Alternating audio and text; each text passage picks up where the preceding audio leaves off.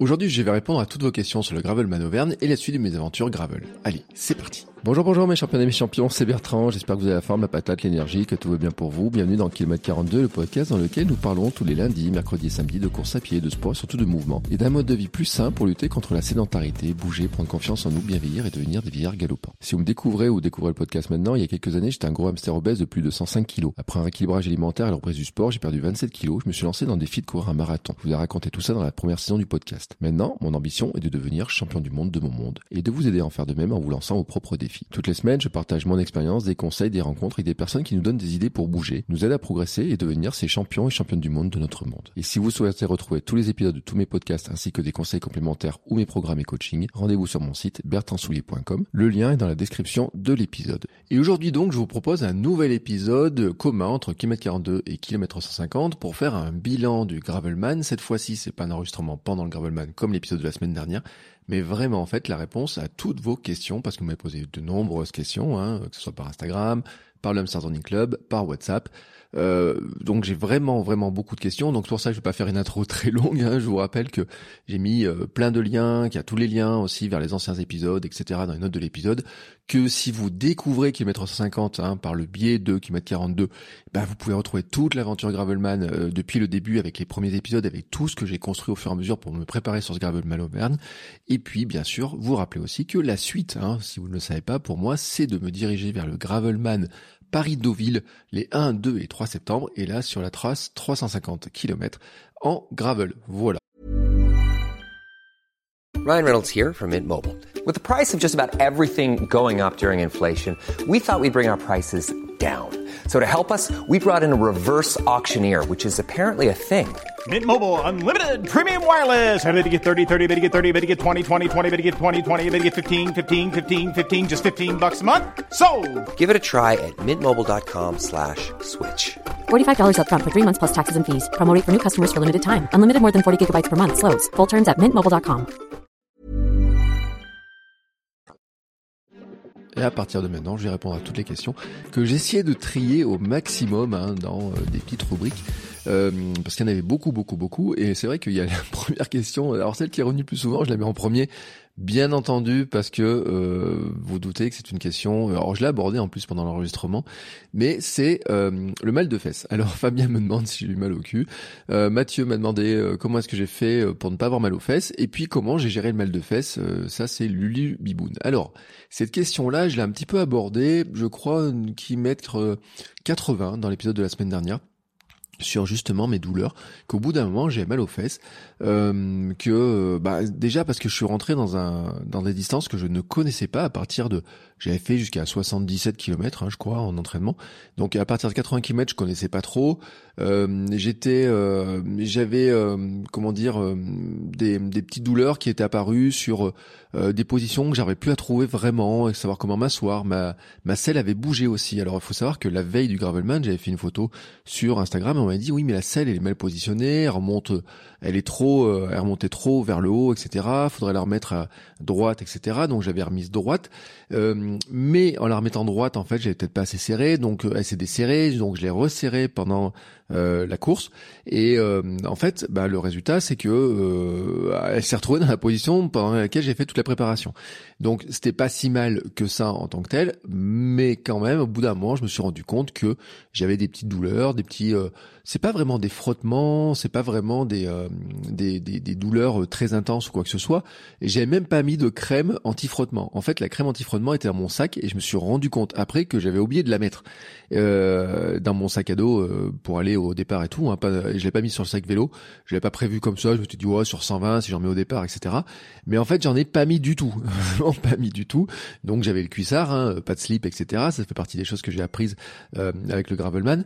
Et puis euh, le euh, de l'idée comme ça, c'était de, dire bon bah euh, entre faire bon il y avait 137 km entre les 77, 80 km que j'avais fait en entraînement où j'avais pas eu trop de douleur, je m'étais entraîné en fait à faire régulièrement ces distances-là et puis monter au-dessus, bah je savais pas trop comment ça allait se passer.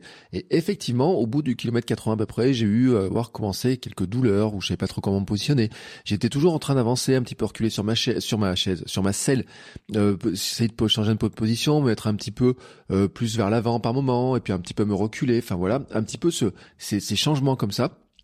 Alors Comment je fais euh, pour éviter d'avoir mal aux fesses Ben, je pense que déjà c'est beaucoup d'entraînement hein, qui euh, ça passe par là. C'est-à-dire que j'ai même fait au départ, je roulais euh, sans cuissard. je roulais avec mon short de course et un slip hein, classique, un caleçon. Et je roulais sans cuissard. donc j'avais roulé comme ça. J'ai un cuissard d'hiver. J'ai roulé aussi pas mal avec mon cuissard de, enfin mon cuissard, ma, ma trifonction. En fait, j'ai une trifonction que j'avais acheté 10 euros, je crois, ou 15 euros chez Decathlon pour préparer le swimrun et en fait j'ai beaucoup roulé avec que je trouvais qu'en fait euh, ça allait pas si mal que ça au niveau de l'absorption.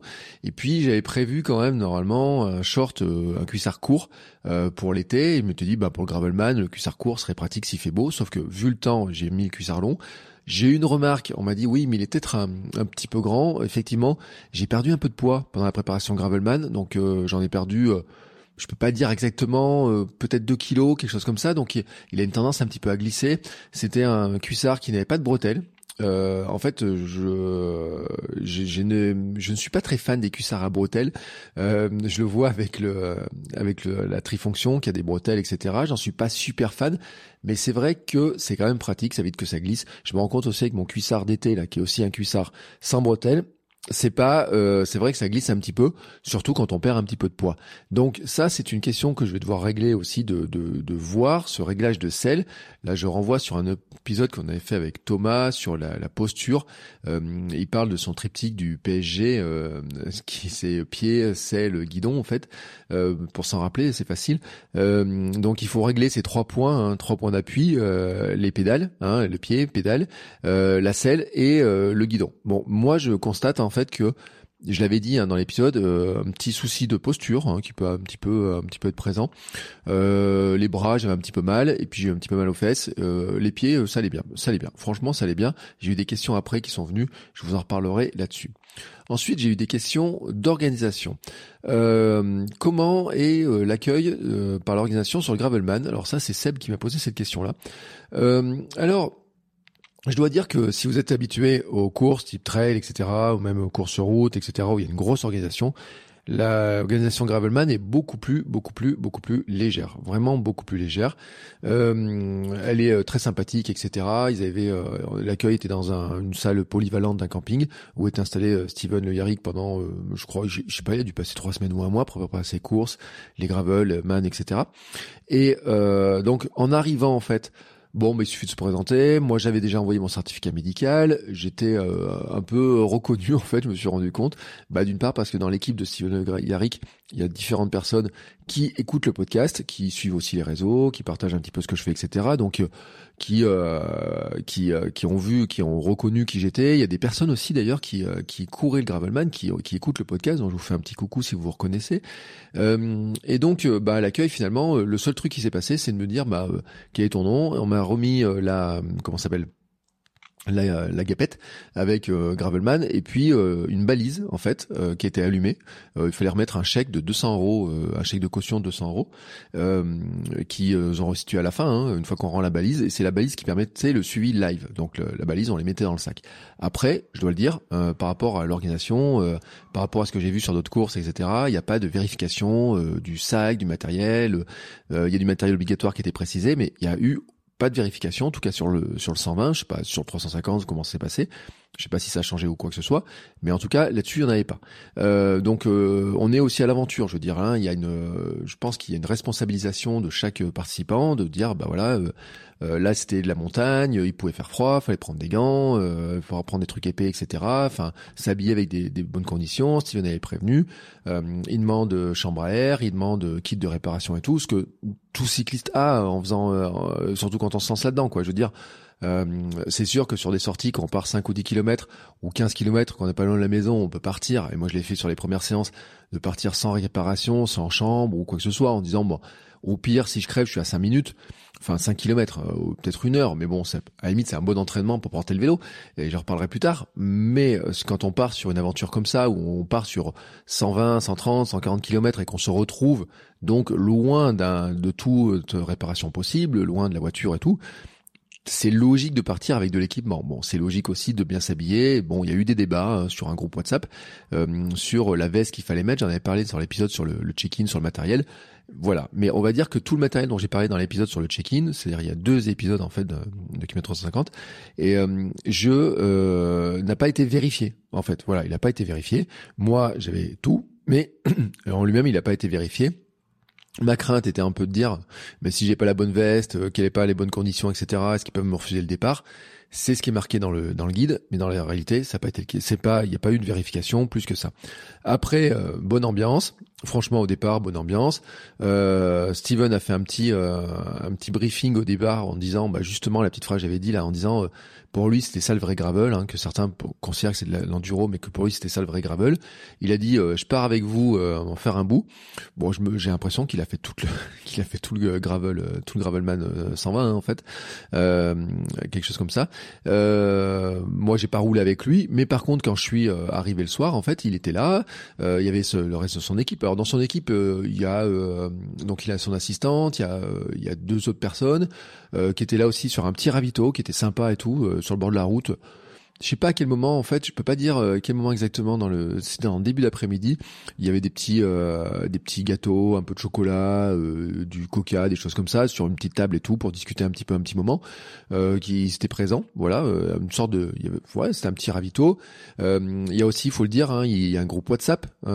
donc une semaine avant, il avait envoyé les, les cartes, il avait envoyé aussi le guide PDF de la de de, de, de, l'aventure les liens vers un groupe WhatsApp sur lequel il y avait des échanges. Il y a eu des échanges pendant tout le pendant toute la course. Hein. En fait, il y a eu des échanges, euh, notamment sur euh, un élément qui était intéressant. Euh, C'était de dire que certains sont arrivés dans la commune de Conda, c'est là où j'ai mangé le hamburger. Ils ont dit ah ben à Conda la boulangerie c'était un peu dévalisé quoi. Et puis d'autres ont dit ouais mais il faut être, faut aller au Carrefour parce que Carrefour est inauguré, il y a même du champagne, du saucisson et tout. et puis d'autres ont dit bah on s'arrête à tel endroit. Et donc en fait en gardant le téléphone allumé, en ayant le WhatsApp, ça permettait de le voir aussi un petit peu, un petit peu les choses. et donc le soir après, bah, en arrivant, donc il y avait les infos, les gens disaient on est arrivé, on a telle personne est arrivée, d'autres disaient bah nous on s'arrête à tel endroit parce que la nuit est en train de tomber. Ceux qui étaient sur le 350 par exemple euh, ou, euh, ou, qui pensaient arriver trop tard parce qu'il y a encore trop de trop de kilométrage par exemple ou même sur du 120. Pour je sais pas sur le 120 s'il y en a qui sont arrivés le lendemain ou, ou pas, mais en fait j'ai eu vu passer des messages disant bah moi j'arrête euh, ce soir on arrête on va prendre on va dormir à tel endroit parce que il nous reste trop de chemin etc je pense que c'était des 350 parce que il passait à un endroit où nous le 120 on passait pas. Donc je pense que c'était vraiment du, du 350 qui était là-dessus et donc il y avait tous ces échanges là qui passaient, euh, très sympathiques. Et puis donc à l'arrivée en fait, eh ben euh, eux ils guettaient. Hein, euh, dès que quelqu'un arrivait en fait, ils sortaient avec une médaille, donc une jolie médaille que j'ai à côté de moi, une petite médaille euh, jolie gravelman et tout en bois, et euh, qui venait nous remettre et qui nous demandait comment c'était passé, etc. Et puis après ils ont payé un coup à boire. il y avait différents trucs à boire, différents trucs à manger, etc. On a discuté un moment. moi j'ai profité aussi pour acheter un t-shirt de, un petit t-shirt souvenir. voilà, donc belle organisation. Et puis bien sûr faut pas oublier de rendre la fameuse balise avec le chèque euh, pour qu'il nous ramène le, pour qu'il nous rende le chèque de 200 euros de, pour le suivi. Et puis voilà. Donc euh, l'organisation, c'est comme ça en fait, c'est vraiment comme ça. Euh, après, il avait, il avait précisé des choses aussi pour l'hébergement en disant bah voilà, si vous voulez être hébergé, vous on louer des bungalows, vous envoyez un mail, bah justement Anne-Sophie, son assistante, etc. pour dire voilà, il y avait certains qui s'étaient arrivés la veille, donc certains qui étaient, alors il y a un peu tout, hein. Certains, moi j'étais venu en voiture le matin même, il y en a qui étaient venus euh, en euh, en van en fait, hein, qui a dormi pas très loin. Il y en a qui étaient venus la veille en vélo, en train plus vélo, qui avaient dormi donc euh, à l'intérieur. Il y en avait qui avaient planté une tente, il y en a qui avaient loué un gîte avec leur leur leur famille, leur compagne, etc. tout un tas de, choses. Mais c'est vrai que par contre, pendant toute la semaine, en fait, il avait dit, euh, Steven avait dit, bah voilà, si vous voulez une place en bungalow, euh, nous on peut avoir le repas, après le petit déjeuner, amener un duvet, mais on peut avoir tant de places pour bungalow. S'il faut des bungalows complémentaires, on peut en rajouter, etc. Donc tout ça, voilà, sur ce plan-là, c'était euh, au niveau logistique, c'était quand même assez facilité. aussi de même, hein, sur, il y avait un point de passage qui s'appelle le Buffadou pour manger la truffade. Alors là, c'était sur 350. il disait bien, bah réservez si vous voulez avant pour être sûr, ça va être ouvert jusqu'à telle heure, etc. Pour bien un peu que les gens, ben, ceux qui étaient intéressés, ne louent pas les trucs intéressants. Donc je pense que là-dessus, euh, si vous avez l'habitude des grandes courses, euh, même des même des trails, euh, même même des petits trails, moi j'ai vu des trails où on avait vérification obligatoire du matériel, etc. avant de partir, notamment savoir si on avait un sifflet. Alors là, il n'y a pas de sifflet obligatoire dans le matériel, euh, si on a bien la couverture de survie, si on avait de l'eau à manger, des trucs comme ça. Voilà, ça, moi j'ai vu des trails sur lesquels, euh, des trails un peu organisés, un peu structurés, dans lesquels ces demandes-là sont euh, sont présentes et dans lesquels il y avait des, des vérifications. Il faut savoir qu'il y a des courses sur lesquelles la vérification est obligatoire hein, du matériel, où il y a des tirages au sort, où ils demandent à certains et tout. Moi j'ai vu un peu des deux cas. voilà, ça dépend un petit peu des organisations. C'est sur le trail, on demande plus de matériel obligatoire que sur des courses type euh, sur euh, sur route pour un 5 ou un 10 km, il n'y a pas vraiment de matériel obligatoire. Euh, là, il se trouve qu'il n'y a pas de dossard non plus. Hein. Il, il, remet pas de dossard, il n'y a pas de classement à la fin. Il y a l'ordre d'arrivée, mais il n'y a pas de classement officiel. Il n'y a pas de, de podium ou quoi que ce soit. Enfin voilà. Hein. Et puis on arrive à, à, à s'espacer, hein, parce que je rappelle que sur le 120 il y a 24 heures, sur le 350 on a 48 heures pour terminer. Donc il avait dit arriver à, à telle heure maximum, essayer d'arriver jusqu'à telle heure. Il y avait un petit laps de temps complémentaire et tout. Voilà, donc c'est vraiment une organisation qui est plus légère, qui est vraiment plus légère que ce qu'on peut voir sur d'autres euh, organisations, euh, qui est euh, qui est plus aventurière en fait, j'ai envie de dire, qui est plus à l'aventure et qui est plus qui correspond plus aussi à la philosophie Gravelman autour de l'aventure. Ensuite, j'ai une autre question de Justine qui me demande combien coûte l'inscription. Eh ben, l'inscription en fait sur le 120 elle coûte 59 euros et sur 350 elle coûte 99 euros. Là encore, franchement, euh, alors on va pas faire des ratios euh, prix par kilomètre, etc. Moi, dans le vélo, j'ai pas de comparaison. Je compare, euh, si on peut comparer par rapport à ceux qui ont pris un dossard pour le marathon de Paris. Vous allez vous dire qu'au kilomètre, euh, un gravelman c'est pas très cher, mais vous allez aussi vous dire que finalement, peut-être que la prestation est différente parce que là, je vous dis, il y avait un tout petit ravitaillement. Euh, elle a un petit peu des trucs au départ, un petit peu des trucs au milieu et un petit peu à l'arrivée. On n'est pas sur des ravitaillements comme sur le marathon de Paris où vous avez tous les 5 km quelque chose. Il euh, y a pas de, il y a une médaille euh, et puis la, la gapette. Donc en cadeau de, j'ai envie de dire en dotation produit, hein, sur par rapport, il y a des courses, des fois des dotations un peu plus élevées, mais finalement la dotation Gravelman, finalement si on prend le prix d'une gapette, si vous regardez pour une gapette, donc les, ces casquettes, euh, j'ai, euh, vous avez 15, 20 euros, euh, des fois même plus, hein, si vous voulez en acheter une. Donc grosso modo, hein, c'est aussi bien qu'un un t-shirt finisher, il coûte pas aussi cher que ça, hein, les t-shirts finisher qu'il y a sur des courses. Donc grosso modo pour le tarif, c'est vraiment pas cher. c'est vraiment pas cher du tout, du tout, du tout. D'ailleurs, j'ai oublié de dire aussi dans l'organisation, il y a un truc qui est vraiment super cool et là vraiment il faut le pointer. il y avait Julien Rabier qui faisait les photos. Donc il a Julien Rabier euh, qui fait, euh, qui prépare la Race Cross France, qui a fait des gravelman, etc. aussi, qui faisait les photos euh, aussi. alors je crois qu'il a fait le, le 350 sur la journée, sur la journée du, du vendredi, et puis ensuite avec les photos, etc. Donc les, il a envoyé, je pense trois quatre jours après, en fait, en tout cas, il a envoyé euh, et les photos que vous voyez de, sur mon Instagram où on voit des photos où j'apparais dessus, euh, où c'est pas moi qui les prends, c'est pas des selfies, c'est des photos de Julien Rabier. Et en fait, il a envoyé un gros dossier, il y a au moins 500 photos dessus, dans lequel il y a toutes les photos des participants, etc. Avec du bon matos, avec des super appareils, avec son super appareil photo, donc du bon matos, un bon traitement, et en version euh, basse définition et en version haute définition. Là encore, euh, c'est vrai que ça change des courses où vous savez, euh, quand vous arrivez à l'arrivée, on vous dit ouais, il y a des photos qui sont disponibles, etc. Et puis sur les photos, il y a des filigranes, il faut acheter les photos. Bah là non, en fait, euh, les photos, en fait, il dit voilà, vous pouvez les utiliser pour vos usages personnels, vous pouvez les partager sur les réseaux sociaux en mettant le lien vers Julien, vers Julien Rabier, le lien vers Gravelman, etc mais on a les photos en haute définition, voilà, on les a. Donc ça, c'est un truc que j'ai trouvé vraiment, vraiment génial et appréciable. Euh, c'est pour ça que je dis que le prix, en fait, est vraiment très bas. 59 hein. euros pour euh, finalement la journée d'aventure, 99 pour deux jours d'aventure. C'est, un prix euh, qui si vous vous êtes inscrit sur d'autres courses, ça vous semblait très raisonnable. Alors après, on va pas faire les comparatifs des prestations, mais en tout cas, c'est à souligner, vraiment à souligner cette histoire des photos parce que c'est vrai que si vous prenez un pack photo sur un marathon type Paris ou je sais pas quoi, euh, vous allez rajouter 30, 40 euros ou 5 euros par photo. Enfin, ça va aller vite.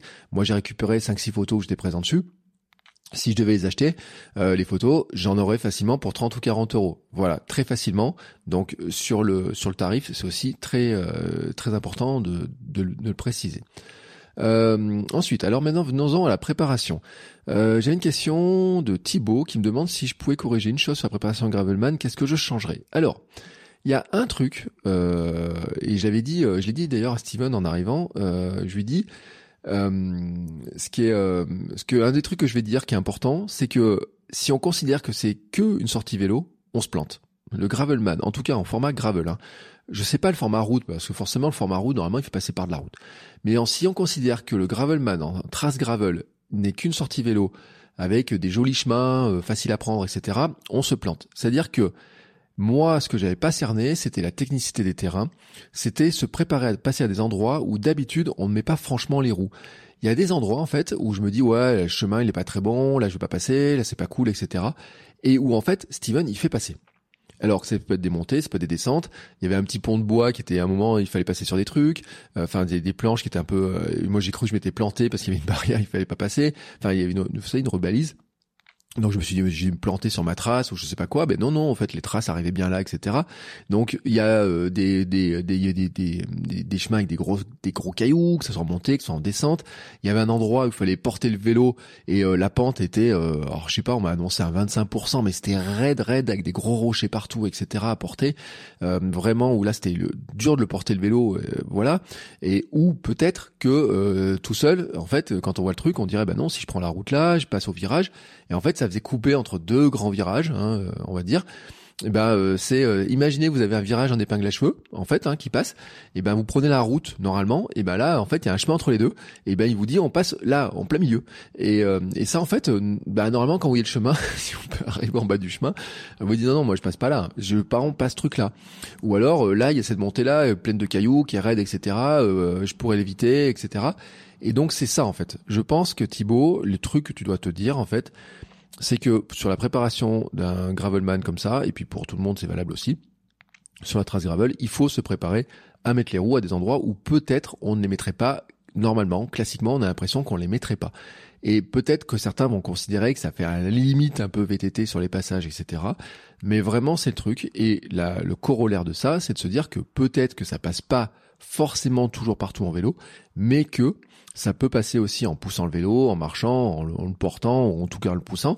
Et donc il faudrait, pour moi, hein, se préparer en fait à se dire, je dois placer les roues à des endroits où peut-être je ne suis pas à l'aise, mais que je devrais devoir les placer. Et que peut-être ces endroits-là, bah, je vais devoir marcher, je vais devoir pousser le vélo, etc. Et donc s'entraîner aussi, pas seulement à rouler, mais aussi à considérer ce temps de dire, il y a du temps de marche et du temps de portage ou de pousser du vélo. Euh, Steven avait annoncé 95% du, euh, de la trace euh, vélo était potentiellement faisable en vélo. Moi, je sais pas s'il y a 95%. Je vais vous donner, euh, j'ai une question plus bas après sur le, le temps, etc. Mais 95% de 140 km, je le répète, hein, je l'avais dit dans l'épisode, on est quand même à 7 ou 8 km hein, où on pousse le vélo. 7 ou 8 km quand vous marchez à pied, on est sur une heure et demie. Alors en poussant le vélo avec des cailloux, des trucs comme ça et tout, on passe rapidement à deux heures dans cette histoire-là. Et, euh, donc en fait, euh, c'est ça aussi qu'il faut considérer, c'est de se dire, c'est du vélo, mais c'est aussi de l'aventure et que dans la partie aventure, eh ben il y a des moments où le vélo, bah, vous êtes obligé de le pousser. Et si vous regardez un petit peu ce que fait Steven Yarrick, les vidéos, son film sur le Népal, etc., bah vous voyez que dans ces aventures aussi, il y a des moments où il y a beaucoup de portée, il y a beaucoup de pousser le vélo, etc., et que bah c'est aussi sa vision des choses, c'est-à-dire d'amener le vélo à des endroits, mais euh, sur la trace gravel, en fait, faut pas se dire qu'on est que sur une sortie vélo, hein, on est sur une sortie aventure. Voilà, vraiment. Et que il faut se préparer aussi à se dire, bah, il y a des moments, bah, je vais devoir descendre du vélo. Il y a des moments, je vais devoir pousser le vélo. Il y a des moments, je vais peut-être devoir le porter. Il y a des moments, ça va être dur. Il y a des moments, ça va être un petit peu long. Ça va être un petit peu pénible, un petit peu chiant. On va se demander pourquoi je passe par là alors que je pourrais pas passer à tel endroit. Mais qu'en fait, c'est le grand jeu du gravelman. C'est le grand jeu du gravelman. Et que quand on s'embarque là-dedans, eh ben, on s'embarque, en fait, dans la définition de l'aventure de Steven Le Yarrick. Et que ça, c'est vraiment important de le garder en tête. Et que dans la préparation, Il faut se préparer aussi à ça et pas seulement se dire je roule sur des beaux chemins. Ensuite, j'ai des questions sur le matériel. Alors sur le matériel, j'en ai eu pas mal. Euh, Xavier me demande qu'est-ce que je changerais à mon équipement? Alors, qu'est-ce que je changerais à mon équipement? Je vous avais dit, donc il y a deux épisodes dans Kilomètre 350, j'ai fait un bilan sur tout mon équipement, les sacoches, etc. Et il se trouve en fait que le remplissage de ma sacoche à l'avant était pas terrible, était vraiment pas terrible. Euh, au début, je pensais qu'il était pas mal. En fait, ma sacoche c'est un petit peu desserré, et puis surtout en fait, il y a des trucs qui ont bougé dedans. Et notamment, j'avais un paquet de Tagada, de fraises Tagada, qui a commencé à glisser sur le côté. Et il a tellement glissé qu'à un moment donné, j'ai cru qu'il allait tomber. D'ailleurs, je crois que sur une des photos que je partageais sur Instagram, on voit qu'en fait, il, il est en train de basculer un petit peu. Donc au début, je l'ai replacé, j'ai resserré un petit peu le sac, j'ai modifié tout. Et puis à un moment donné, sur une pause, j'ai dit bon quand même, je vais re rouvrir le sac en fait. Hein, c'est un sac tube qui ferme des deux côtés et euh, avec des, des, des velcro, des scratchs, des, des, tout un tas de, réglages, de sangles, de réglages, etc. On peut y mettre une tente hein, dedans, on peut y mettre un duvet, on peut y mettre plein de choses. Mais là, moi, j'ai mis euh, un, un, truc un peu plus épais de rechange. J'avais mis de quoi y mettre une veste, ma veste de rechange au cas où.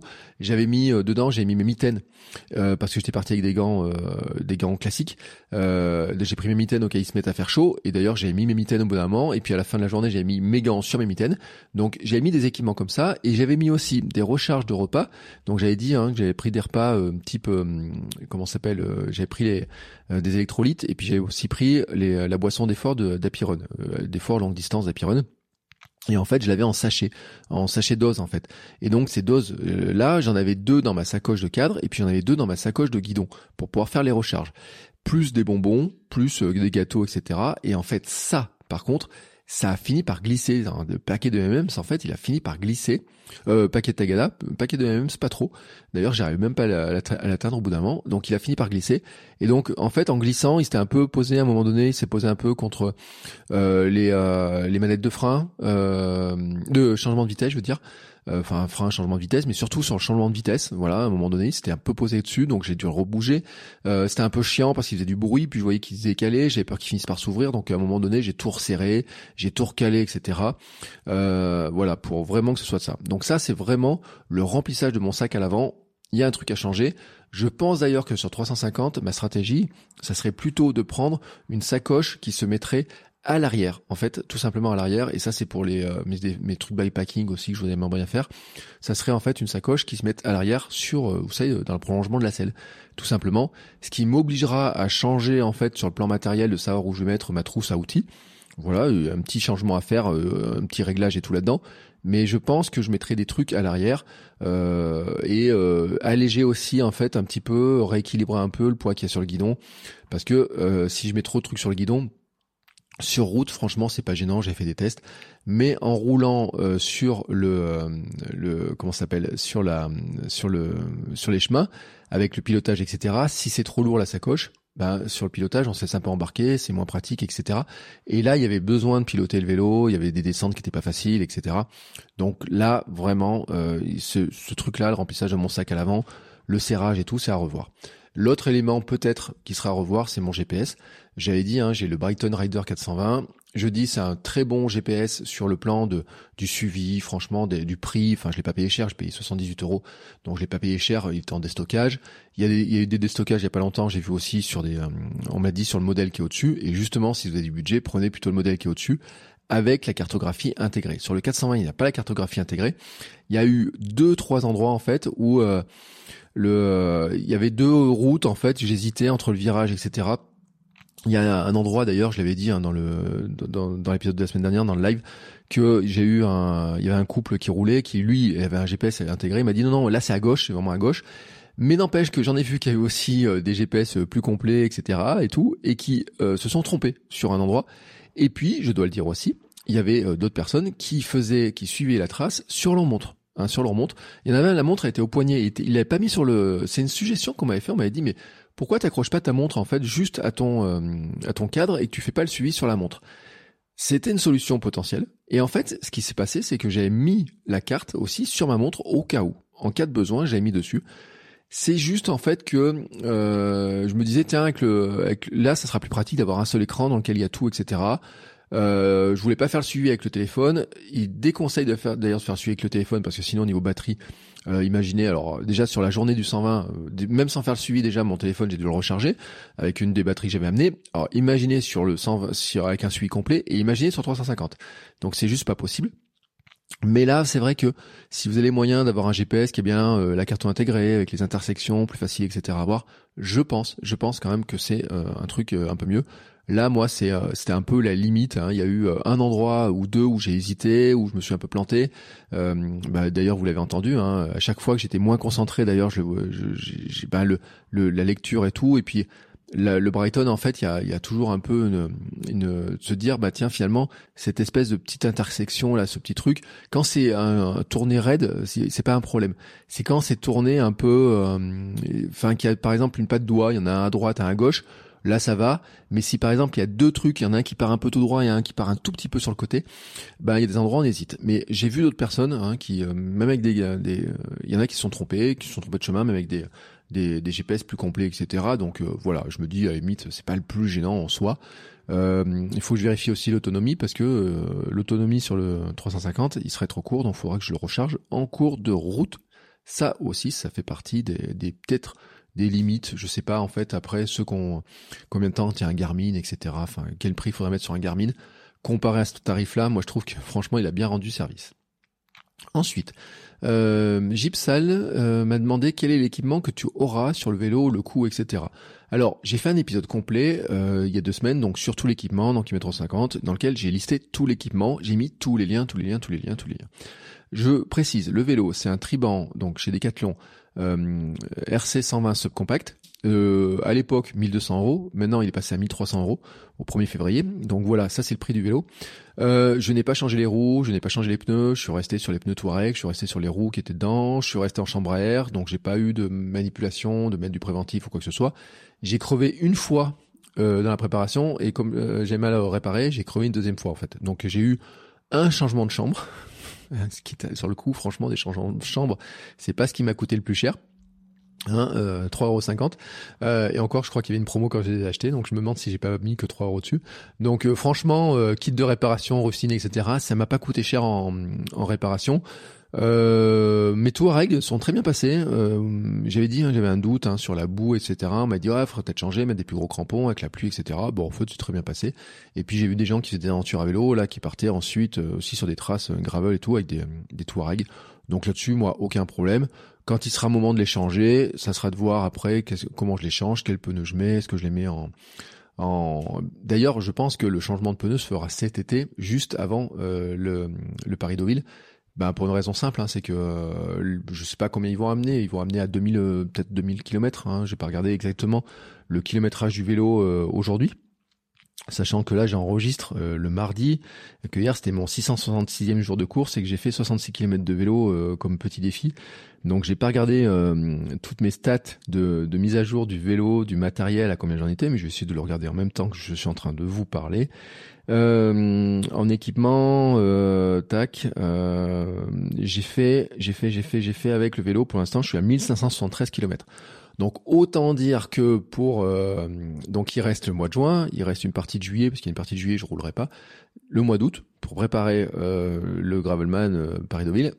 Autant dire que ça va faire du kilométrage. Donc je pense que je vais finir les pneus comme ça, notamment parce que bon il y aura les routes chaudes, il y aura les terrains un peu secs. Je pense que les pneus vont finir de s'user même si sur terrain sec ils finissent un petit peu lisses à la fin, je vais les, je vais les, je pense que je vais bien les user.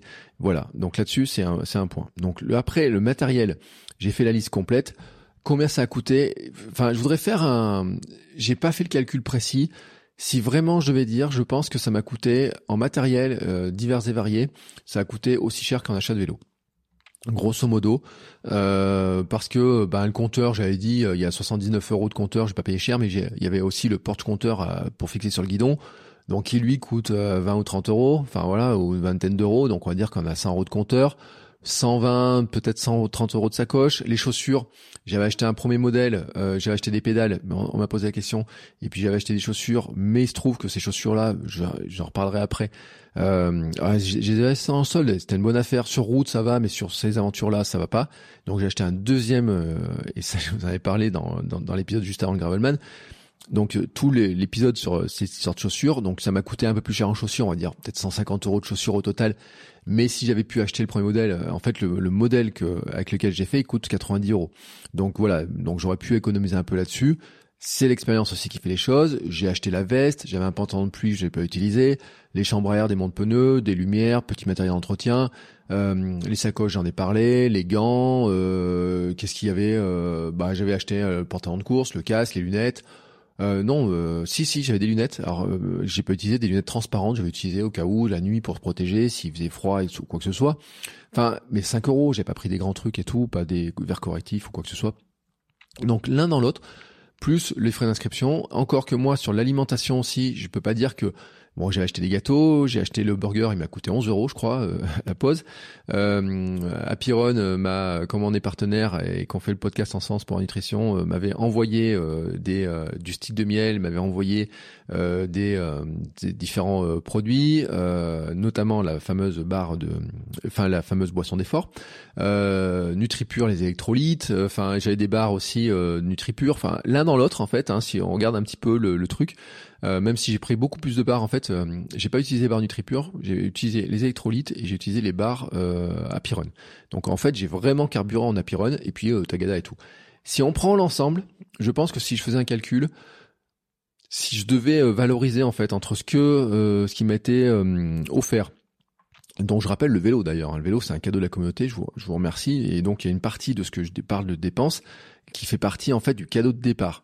Plus en fait grosso, modo tout le petit matériel acheté, plus un peu le déplacement, etc. Je pense que grosso modo ça fait euh, ça double le budget. Donc on va dire si vélo c'est 1200 euros, on va dire qu'au global ça coûterait euh, peut-être entre 2004, 2005 euros peut-être pour faire ce gravelman, mais pour partir de zéro en fait. C'est-à-dire de partir de je n'ai pas de vélo à je fais la course. Donc avec tout à équiper. Quand je dis tout à équiper, euh, c'est euh, cuissard, c'est euh, pantalon, c'est euh, des gants, c'est un t-shirt, c'est euh, enfin un t-shirt avec des poches pour pouvoir mettre des trucs dedans. Enfin, c'est la veste qui qui pas adaptée parce que mes vestes de course, euh, bah, en course on a chaud, alors qu'en vélo on a plutôt froid. Ben, toutes ces différences là et tout. Donc tout ça, tout ça, tout ça, tout ça, ça ajoute. Sur le prochain Gravelman, le Paris-Deauville, forcément, il y aura le coût d'inscription plus cher, il y aura le transport pour la Paris et encore que, et encore que, en me débrouillant bien, je pense que ça reviendra pas très cher en train.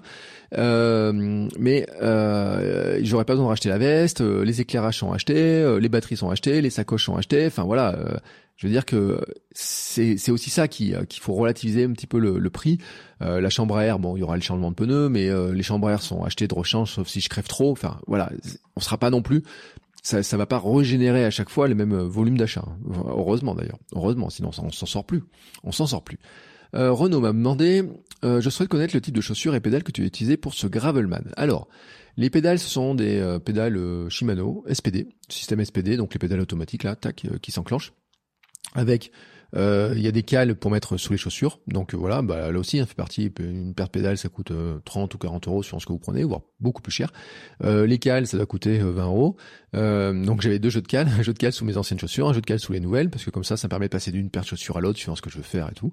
Euh, parce que j'ai décidé de garder quand même mes, euh, mes, mes chaussures que j'avais achetées au départ, euh, notamment pour faire des séances gravel route, etc. Celles qui seront moins moins moins engagées, moins sur des chemins, etc. Et puis euh, j'avais les chaussures, ce sont celles avec lesquelles j'ai roulé, ce sont des chaussures de vélo VTT Giro Troop, alors Troop T R O O P euh, avec un système de fixation euh, de serrage boa. Euh, voilà. Et bah, sur mon, je remettrai le lien dans les notes de l'épisode, mais il y a, j'ai mis le lien vers la page Decathlon dans lequel en fait vous trouverez la référence exacte. Elle coûte 90 euros. Franchement, elles ont un avantage. D'une part, c'est qu'elles sont très larges. Elles sont bien plus larges que celles que les autres, hein, que les, les vélos. Elles sont plus souples, donc c'est plus agréable de marcher. On peut presque marcher, euh, presque normalement. Bon, euh, après, euh, si vous marchez sur du carrelage, vous entendez la petite plaque, mais c'est beaucoup moins glissant que les chaussures classiques euh, qui ont, euh, qui sont très rigides, etc. D'ailleurs, l'autre jour, j'écoutais un podcast qui parlait du coefficient de rigidité, sur lequel il fallait des chaussures très rigides. Et je me suis dit, mais euh, c'est l'inverse de ce que moi je fais en course. En course à pied, je charge des chaussures très souples, et là, je me, les chaussures sont très rigides, hein, surtout avec les plaques carbone, etc. Puis les plaques qui en dessous. Bon, là, c'est vrai que c'est des chaussures qui sont quand même plus souples, que pour marcher, j'ai pas été franchement gêné. Là où j'étais gêné un petit peu, ce genre de chaussures-là, euh, avec la petite plaque, c'est quand on passait des petits ponts de bois qui étaient tout, mouillés, tout humides, etc. Mais d'un autre côté, je me suis déjà euh, pris une gamelle avec des chaussures de trail et des chaussures aussi de cross, donc euh, de course. Hein. donc franchement, je pense que tout pont de bois est un peu mouillé et glissant, et donc c'est pas forcément la plaque qui est en dessous qui était un problématique. Je le répète aussi, j'ai vu des personnes faire, notamment une dame euh, J'avais parlé à un, fameux couple là, qui, euh, elle, qui roulait elle avec des euh, chaussures, des pédales plates et des baskets. D'ailleurs, elle avait des Altra, je me rappelle. Euh, elle avait même pas les cales au bout des pieds, et donc je pense qu'elle a été vraiment vraiment avantagée sur certaines parties parce que quand il a fallu pousser le vélo, marcher, etc. Et ben forcément, elle avait des chaussures qui étaient plus souples, plus confortables, qui avaient plus d'accroche parce que c'était des chaussures de trail. Ça, c'est, je pense qu'elle a beaucoup moins galéré par endroit. À l'inverse, dans une partie forêt où il fallait toujours monter, descendre du vélo, il y a des gars qui étaient en VTT, qui avaient des chaussures euh, qui étaient plutôt de, de belles factures, j'ai envie de dire, c'est-à-dire que des euh, qui avaient les systèmes bois de fixation, qui étaient plutôt très, euh, je sais plus quelle marque c'était, mais euh, j'ai, enfin voilà, des, des, des, c'est pas le, c'est c'est de la c'est de la marque euh, de spécialisée vélo en fait, hein, un petit peu donc des belles chaussures et tout. Et au bout d'un moment, il a dit ouais j'en ai marre, j'arrive pas à marcher avec ça et tout, j'en ai ras le, je sais pas quoi, je sais pas comment il a dit ça. Ils en avaient un petit peu marre en fait d'avoir euh, d'avoir ça au pied et tout. Ils trouvaient que c'était pas très pratique. Alors que elle, je pense qu'avec ses chaussures euh, trail, c'était plutôt pas mal. Et moi, en fait, avec ce mix, c'est plutôt bien passé. Voilà, c'est plutôt bien passé. Euh, c'est sûr que faut pas faire 50 bornes avec hein, en marchant, mais en ou en courant, parce qu'en courant euh, c'est pas terrible. Mais euh, en tout cas pour pour ce problème-là, c'est c'est pas mal. Après, le conseil qui m'a été donné que je n'ai pas suivi, c'était de dire qu'aussi on pouvait, il y avait une solution. Enfin, j'ai failli le suivre au départ, puis j'ai hésité, j'ai demandé renseignements et tout. Et puis finalement après on m'a redonné le conseil plus tard, puis je dis je vais pas rechanger les pédales. C'était et c'est pas impossible que je passe sur des pédales mixtes, c'est-à-dire d'un côté le système SPD donc euh, semi-auto, enfin auto hein, pour tac pour mettre la pédale avec laquelle, et puis de l'autre côté en fait un côté pédale plate. L'avantage qu'il y aurait là-dedans, bah, d'une part, c'est que le jour où on prend le vélo, euh, vous savez, je vous ai dit, j'ai des clips en plastique que je peux brancher, que je peux mettre dessus, je peux enlever, que je peux desserrer, etc. Donc là, ça reproduirait, mais avec une pédale qui est plus large. En plus, il y a des modèles spécifiques pour le VTT, avec des modèles larges, etc. Il y a des modèles plus spécifiques pour la route et tout. Donc, ça permet, en fait, de dire, sans savoir ce petit bricolage et tout à faire, bah, le jour où je prends le vélo avec des baskets, je peux mettre sur le côté euh, plat. Et puis le jour où je prends les euh, chaussures de, vélo, bah, je prends le côté fixation. Mais aussi, et là c'est la remarque qui m'a été faite, et je remercie Mathias, euh, qui euh, qui me qui me l'a rappelé et qui Mathias me dit d'ailleurs oui il, m'a mis un message en me disant alors tu vois les chaussures est-ce que je suis de bon conseil etc oui Mathias c'était de bon conseil pour ça que son conseil sur les pédales est aussi intéressant. Il y a souvent en fait dans les descentes qui étaient techniques ou alors dans des passages un peu techniques y compris en montée je me suis souvent euh, retrouvé en fait à me dire par euh, besoin de sécurisation personnelle, je défais en fait euh, au moins un pied euh, et je descendais par exemple avec un pied un petit peu dans le vide, un petit peu en l'air, vous voyez, j'avais un pied qui était attaché puis l'autre pied qui était soit posé sur la pédale mais prêt à être descendu en fait sans déclipser, sans avoir fait le mouvement de déclipsage, soit carrément dans le vide à côté, prêt à le poser par terre. Et, et là en fait, c'est vrai que ce type de pédale serait plus pratique pour le faire. C'est-à-dire que là, il y a même pas le problème et tout. On dit, bah, la descente, à la limite, je peux la faire en pédale plate. Euh, tac, je me mets en pédale plate. Euh, ça serait pratique. Les moments où il fallait constamment chausser, déchausser et tout, enfin, chausser, déchausser, ça fait un peu ski, mais c'est un peu le cas, monter, démonter du vélo. Je pense, en fait, que euh, on est vraiment sur le même problématique et donc que ça peut être une bonne solution. Euh, en tout cas sur des euh, des gravel euh, qui sont engagés comme ça qui où il y a beaucoup en fait ce, ce, côté en fait se dire il y a des parties techniques etc alors après j'ai vu des gars dans les descentes qui les parties techniques ils ont fait sans problème etc et ça dépend du niveau de tout le monde hein. voilà. Ça dépend vraiment du niveau de tout le monde. Ensuite Seb m'a demandé si mon équipement était adapté. Je dis grosso modo en fait hein, j'ai eu aucun problème technique euh, le vélo, tout allait bien. Bon, il y a des petits réglages de posture à faire. Euh, je pense un petit peu de réglage de sel. J'en ai parlé. Euh, j'avais pas fait remesurer parce que comme les chaussures sont arrivées au dernier moment, j'ai pas fait remesurer la position des cales sous les chaussures. Mais grosso modo, j'ai pas eu de problème. Je les ai mises le plus vers l'avant possible pour essayer de repérer à peu près où étaient par rapport à mes anciennes cales que j'avais fait de mesure au laser par rapport aux pieds et tout. Bon, là, voilà, grosso modo, ça c'était bon. Euh, j'ai pas eu de problème technique. Euh, j'ai déraillé une fois Et à un moment donné, j'ai déraillé une fois. Et là, je pense qu'il y a un petit réglage à faire sur le sur le dérailleur, euh, bah avec euh, avec euh, l'usure, avec euh, les, petites tensions, enfin les trucs comme ça, à force de manipuler tout, hein, à force de faire des kilomètres. Donc là, je pense qu'il y a un tout petit réglage à faire. Euh, et je le remarque en fait, c'est qu'il y a un passage, et puis c'était ajouté, en fait, c'était amplifié par le problème de la, de la sacoche, c'est qu'il y avait un passage en fait pour passer sur le grand plateau. En fait, j'ai deux plateaux à l'avant. Hein, j'ai un euh, et pour passer sur le grand plateau, je suis souvent en fait sur le plateau, sur petit plateau, on va dire. Et pour passer sur le grand plateau, donc faut pousser la quand on pousse la manette. Elle venait cogner des fois de temps en temps dans cette fameuse sacoche. Et ça, ça faisait un passage qui était un peu intermédiaire. Et euh, l'un dans l'autre, quand il y a eu une secousse ou deux, ben euh, j'ai bam, ça ça finit par euh, par faire sauter la chaîne. Donc j'ai eu un déraillement. Voilà, j'ai déraillé une fois. Euh, ce qui est euh, franchement pas, non, pas pas pas beaucoup hein, sur mon VTT que j'avais dans ma jeunesse. J'ai l'impression que je déraillais tout le temps, tout le temps, tout le temps. Donc là, j'ai pas déraillé. Euh, peut-être aussi un truc à avoir, mais ça c'est sûr. Gravelman, il que je vérifie mes plaquettes de frein. Euh, mais le frein, vous savez, je suis un frein à disque hein, dessus. Il y a, en fait, ça vient aussi que je suis pas très à l'aise dans les descentes. Et euh, bah avec le poids du vélo, avec mon côté qui était pas à l'aise, et puis à la fin de la dernière séance j'avais froid et tout, j'ai freiné un peu plus. Donc au bout d'un moment, à force de freiner et tout, euh, je pense que ça freinait un peu moins bien. Puis il y a, y a une espèce de comportement en fait que je, moi déjà je dois progresser en fait dans mon dans ma gestion du frein, dans ma manière d'appuyer sur les freins et tout. Et puis euh, je pense qu'en fait il y a un moment donné quand j'appuie dessus il y a une espèce de ça fait comme une sorte de secousse en fait dedans euh, qui je me dis peut-être que ça vient de l'usure des plaquettes donc il faut que je fasse vérifier les plaquettes euh, en tout cas pour les pour changer pour vérifier l'usure des plaquettes de frein mais voilà sur le, le plan de l'équipement euh, vêtements, euh, aucun souci, mis à part cette histoire de pantalon là qui glissait un petit peu. Les chaussures, j'en ai parlé. Les chaussettes, il y avait pas de souci.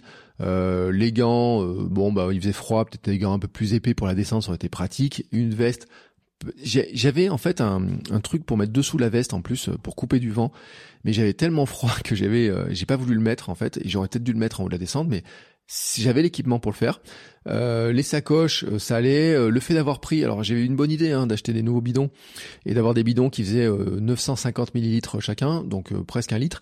C'était une bonne idée parce qu'en fait, au début, j'ai dit dans les deux premières heures, j'ai pas bu, mais en fait, dans les deux heures suivantes, j'ai bu et j'avais bu ma boisson d'effort, mes boissons d'électrolytes avant d'arriver à la fameuse étape du euh, de comment s'appelle de la de la du, hamburger.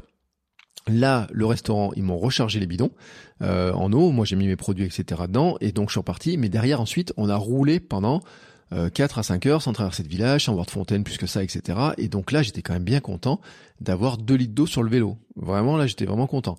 Là où si j'étais content, c'est de ne pas avoir de sac à dos, de ne pas avoir de poche à eau. Alors peut-être une poche à eau, ça pourrait passer. J'ai pas de poche à eau dans le dans le dos. Euh, J'avais euh, tout finalement dans mes sacoches. Niveau matériel, c'était plutôt cool. Euh, alors après, je me rends compte à quel point ça leur dit vélo. Parce que pour l'anecdote, l'autre jour après, je suis allé laver le vélo, euh, je suis passé au Karcher, j'ai lavé le vélo, et euh, j'ai dit mais ce vélo était totalement léger. Et en fait, oui, euh, quand il n'y a plus les sacoches, quand il n'y a plus le truc de matériel, etc., le vélo était, j'ai trouvé très léger. Voilà, très léger. Mais c'est vrai que le poids des sacoches, alors je sais pas combien pèse sa, sa, sacoche, je n'ai pas pesé le poids du vélo aussi au départ, ce qui aurait été intéressant d'avoir le poids du vélo global. Hein. Je me suis pesé moi un petit peu avant, après, mais là j'ai pas pesé le poids du vélo. Ça aurait été intéressant d'avoir le poids du vélo global avec l'eau. Donc déjà si on rajoute bah, l'eau 2 kilos, euh, si on rajoute euh, le, les sacoches, plus ce qu'il y avait dedans, euh, un paquet de bonbons, euh, ça doit faire 100 grammes ou 200 grammes, euh, les paquets de produits, etc. Les vêtements, enfin le bout de vêtements de rechange que j'avais, j'avais une veste de plus au cas où, enfin l'un dans l'autre peut-être que euh, ça, je sais pas, ça rajoute euh, 2-3 kilos de plus. Donc peut-être que le vélo était chargé avec 4-5 kilos de plus, hein, tout simplement. Et ça, ça change un peu, notamment sur cette histoire de guidon. Hein, je dis euh, vraiment euh, le, le, réglage sur le guidon, s'il y a beaucoup de choses, méfiance sur les descentes un peu un peu techniques, sur les pilotages, etc. Parce que ça, ça embarque un petit peu. Et mon histoire que ma sacoche était mal équilibrée, je le sentais aussi dans les virages, parce que forcément, comme ça penchait un peu d'un côté dans certains virages, bah, c'était pas super pratique. Et euh, sur le confort, c'était pas génial, génial, génial. Ensuite, je vais attaquer une série de questions sur le bilan global, on va dire le déroulé, euh, un petit peu différents euh, questions que j'ai eues sur ce sujet-là. Euh, une question de Kevin qui m'a demandé qu'est-ce qui t'a manqué au cours de ce défi, matériel, nutrition, équipement, etc. Alors en fait, je te dire vraiment le truc qui m'a manqué, c'est l'expérience. C'est euh, moi je commence de zéro. J'ai commencé le vélo le 30 janvier. Donc euh, en fait, j'ai commencé le vélo, j'ai commencé le gravel. Donc je n'ai pas d'expérience vraiment. C'est pour ça aussi d'ailleurs que j'ai fait kilomètre 150, c'est pour aller poser des questions, avoir de l'expérience, acquérir tout. C'est pour ça que j'ai roulé, j'ai roulé, j'ai roulé, j'ai roulé, que j'ai essayé d'avoir le maximum d'heures de sel, que j'ai acheté un ou deux livres, enfin même deux, trois, des livres sur l'entraînement, que je me suis renseigné, que j'ai discuté avec pas mal de monde sur Instagram, etc que j'ai pris les conseils dans le Hamster Club aussi, que vous m'avez envoyé plein de conseils, plein de messages, etc. pour me donner des astuces, des conseils, etc. Donc, ça m'a permis en fait d'avoir des informations, mais ça ne remplace pas l'expérience. C'est-à-dire que j'avais l'information théorique de euh, qu'est-ce qu'il fallait, comment ça allait se passer, comment je pouvais m'entraîner, etc. Mais moi, il fallait que je me confronte à la réalité. Et L'entraînement, bon, on s'y confronte tous les jours, hein, rouler de telle ou telle manière, mais par contre, bah, il y avait cette histoire de technique là. Je disais les chemins, je m'attendais pas à avoir des chemins si techniques par endroit et tout.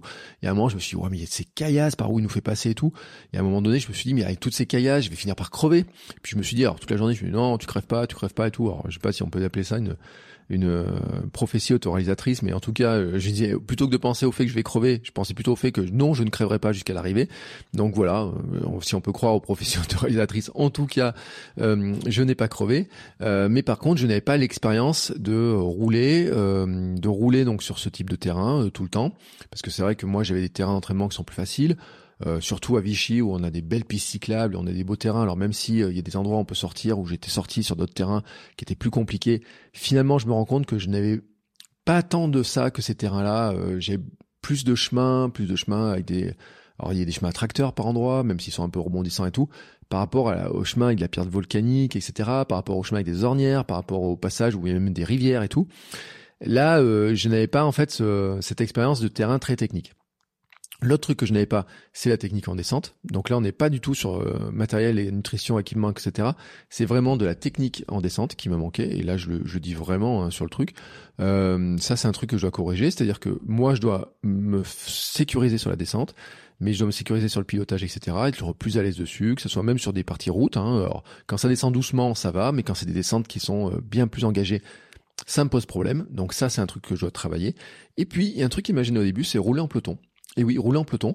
Euh, bah, au départ, on part à, je sais pas, 60, 70 euh, sur la trace gravel, peut-être il y a autant sur la trace 120, je sais pas combien on était au total. Bon, imaginez, vous avez 100 cyclistes qui s'en vont comme ça là, et ça fait un espèce de petit peloton.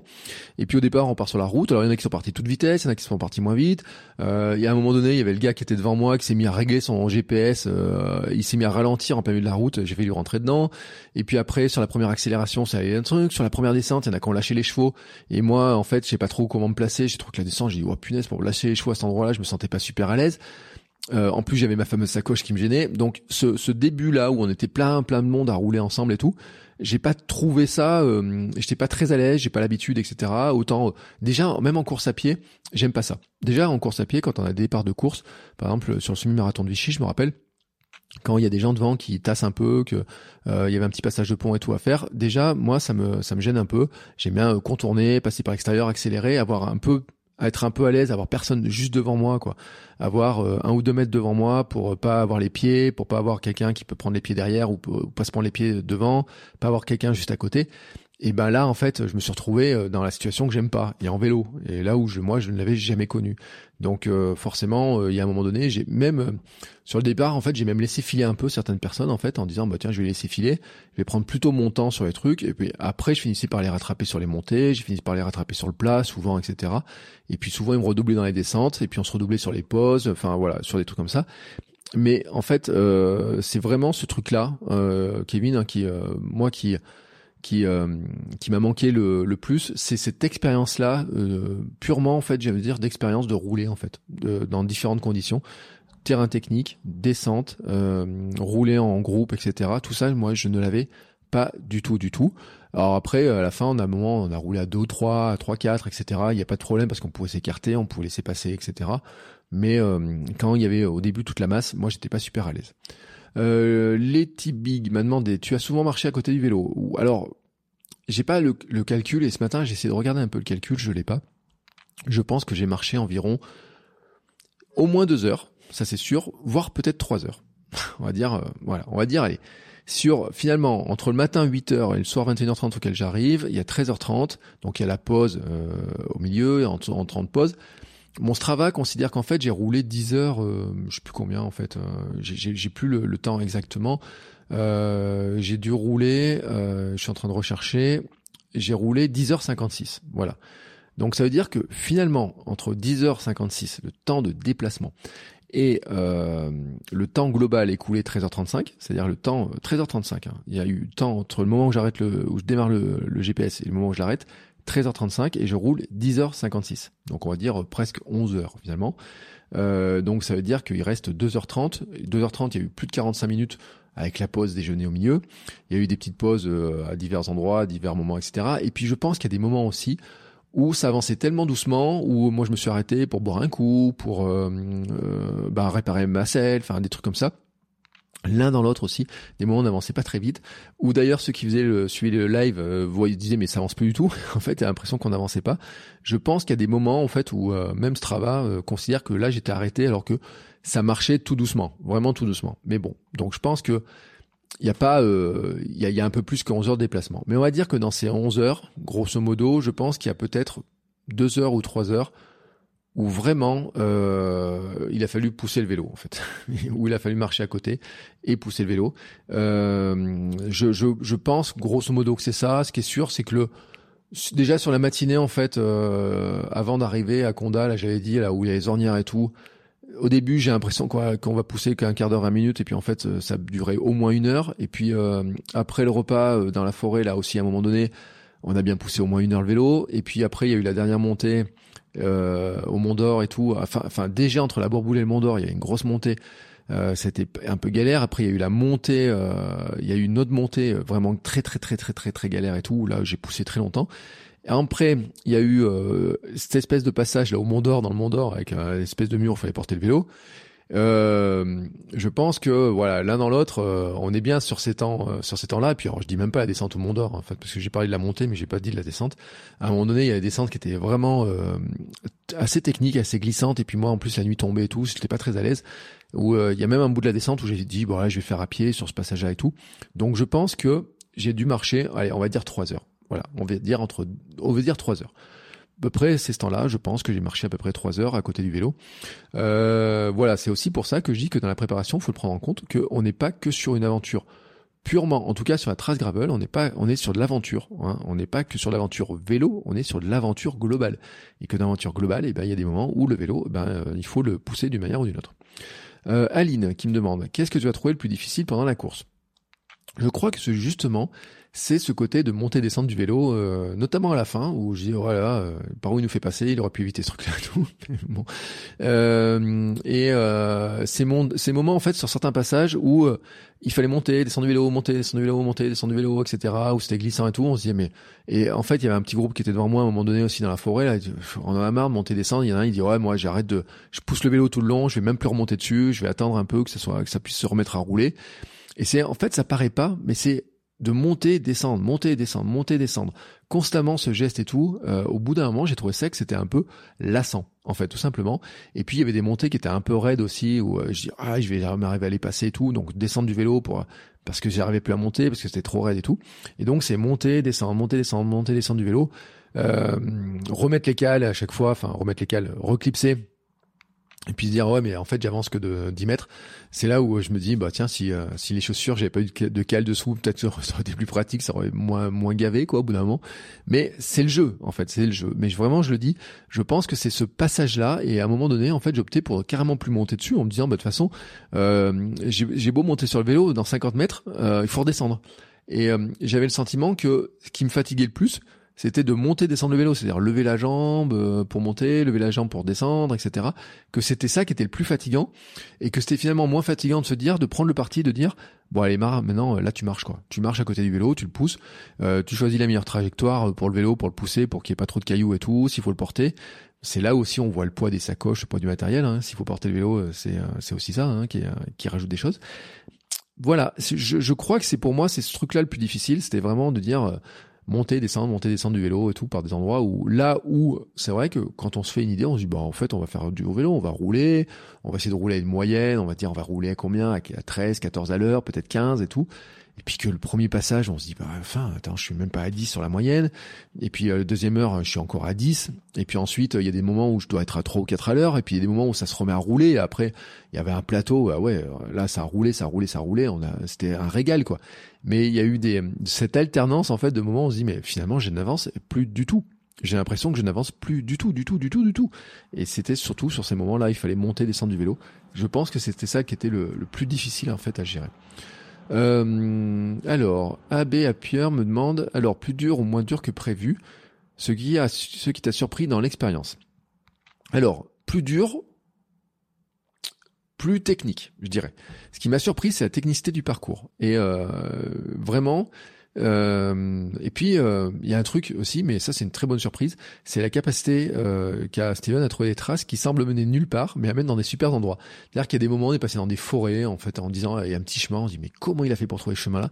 Et puis en bas du chemin, on arrive dans une forêt magnifique avec des, des beaux arbres, des belles couleurs, etc. Un truc vraiment super agréable et tout on se dit mais comment il a fait pour trouver ce truc là quoi vraiment?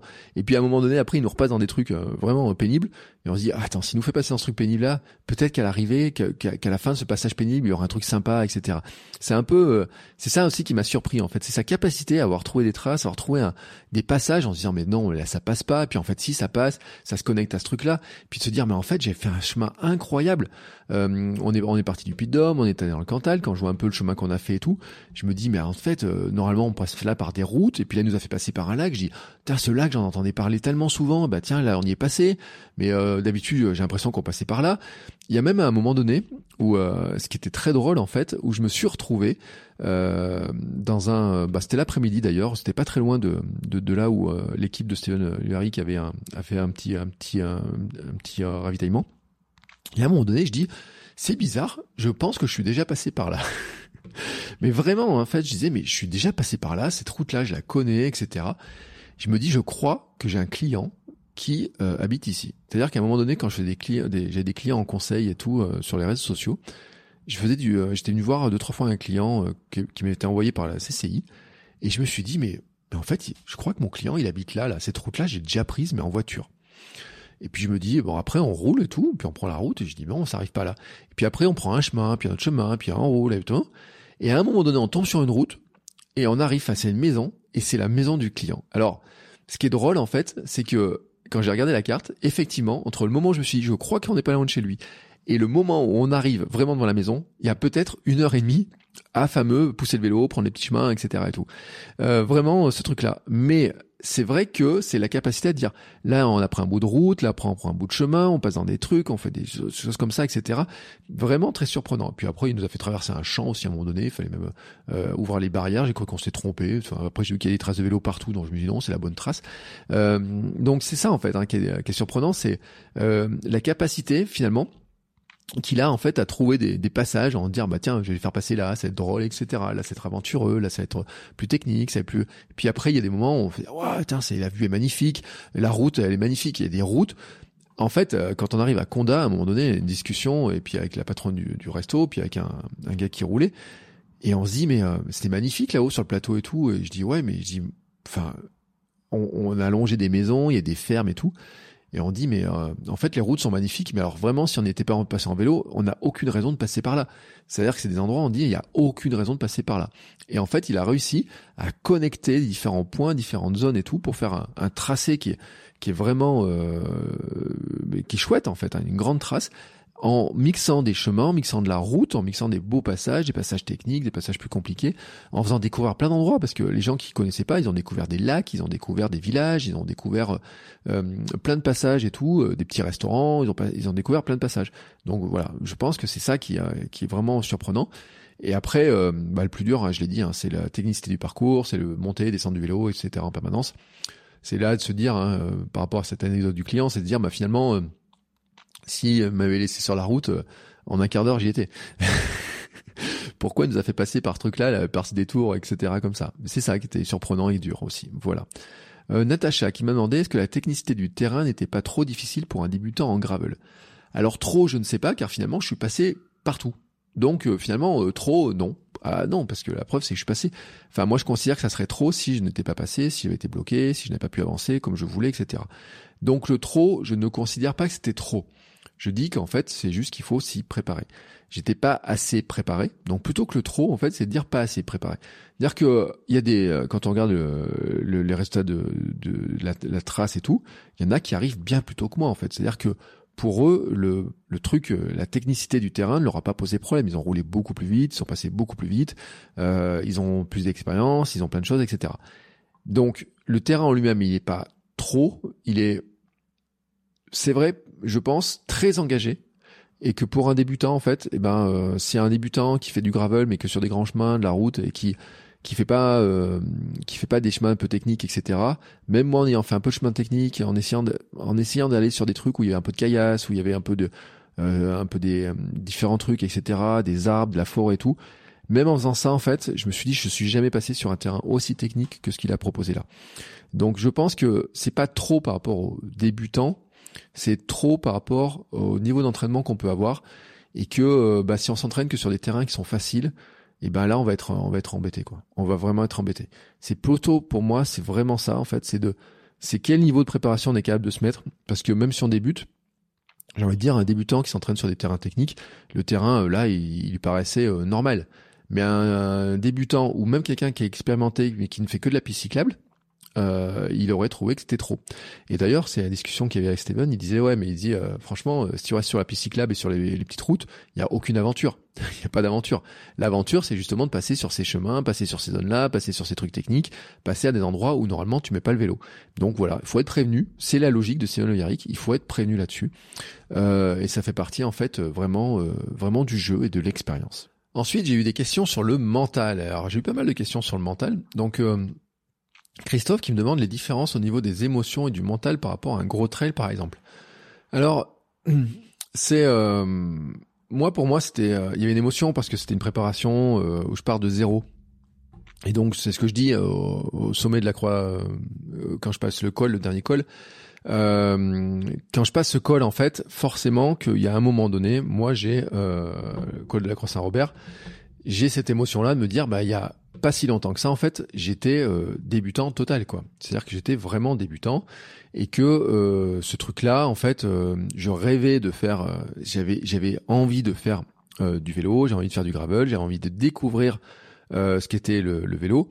Et quand j'arrive au sommet de la Croix Saint-Robert, en fait, ce qui pour moi, en fait, est mon mon, mon émotion qui remonte, c'est justement cette émotion de dire j'ai réussi à faire un truc que je me sentais pas capable de faire, que j'ai réussi à faire mais je m'en sentais vraiment pas capable. Mais là, j'ai réussi à le faire. Et ça, c'est l'émotion. Et c'est une émotion que tu peux ressentir en fait sur n'importe quelle course en fait. J'ai envie de dire que c'est l'émotion de la première fois, c'est l'émotion du, du, débutant, c'est l'émotion du, du, novice.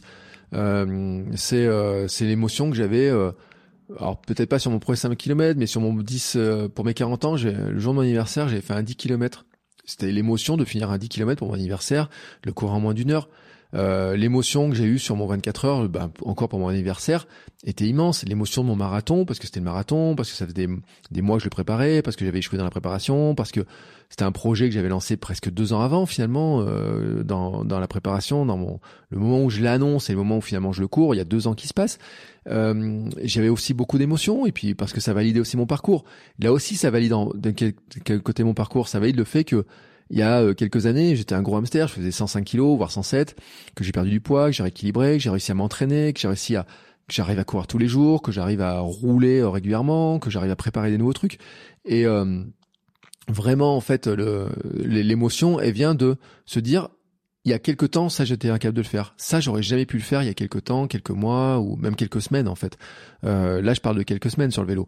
C'est-à-dire que si on reprend en fait, si on calcule février, mars, avril, mai, donc trois mois et demi, ben quatre mois avant, enfin on va dire quatre à cinq mois avant, je suis même dans l'incapacité de me dire je vais faire un gravelman parce que je n'ai pas le vélo, je n'ai pas le matériel.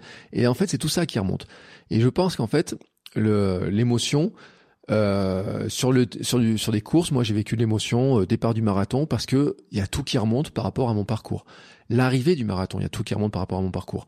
Sur euh, des trails, c'est j'ai eu des trails, euh, mon premier, tout, tout premier trail, j'avais la peur au départ, j'avais l'émotion de l'arrivée parce que c'était mon tout premier trail, mon premier dossard. Je l'avais sur mes courses anniversaires, le 10 km et sur euh, le 24 heures, j'avais cette émotion de me dire je suis capable de faire un truc que je me sentais pas capable de faire. Mais la grosse émotion que j'ai eu sur mon 24 heures, euh, par exemple, c'est le passage des 100 km. C'est le passage des 100 km dans la nuit, de me dire oh, j'ai fait 100 km j'ai réussi à faire 100 km. Euh, qui était pour moi un truc qui me semblait invraisemblable au départ. J'ai réussi à faire 100 km. Et puis l'émotion aussi de rencontrer euh, Jean-Claude, le vieillard galopant à la fin, euh, avec lequel on discute et on passe la ligne d'arrivée ensemble. Voilà, ça c'est des émotions. Et je pense qu'en fait, je voudrais pas comparer en disant ouais par rapport à un trail, un gravelman, un marathon ou quoi que ce soit. Je pense que chacun va chercher des émotions par rapport à ce qu'il fait et tout. C'est sûr quand on a fait euh, cinq ou six marathons, bah l'émotion peut-être à l'arrivée d'un marathon est peut-être un peu différente ou un petit peu diff... enfin quoique peut-être en fait si vous avez une grosse préparation si vous avez un parcours particulier si vous êtes blessé elle peut être différente en fait je me rappelle aussi sur un trail euh, qui devait faire 29 qui s'est transformé en trail de 36 km j'avais ce trail où euh, on s'était perdu. À la fin, j'ai l'émotion d'être arrivé au bout, alors qu'il était super chaud, qu'on a fait se tromper, partir sur une trace vélo de 80 bornes. Euh, on au lieu de faire 29, on, serait, on aurait fait 90 km, je crois, un truc comme ça. Donc finalement, on arrive à récupérer. On, on, en a, on en avait vraiment, vraiment galéré dans la chaleur et tout. On était un petit groupe de trois. Puis à la fin, finalement, on se rend compte que en coupant le parcours, pour rentrer. Euh, il nous a donné le, chemin pour rentrer. On avait dit, euh, les pompiers voulaient nous ramener. On dit non, non, non, mais nous, on rentre en courant. On va rentrer en courant, on rentre en courant. L'émotion d'avoir fini ce truc-là était super importante en fait aussi. Donc je me rends compte que finalement, euh, on peut aller chercher les émotions dans plein de trucs.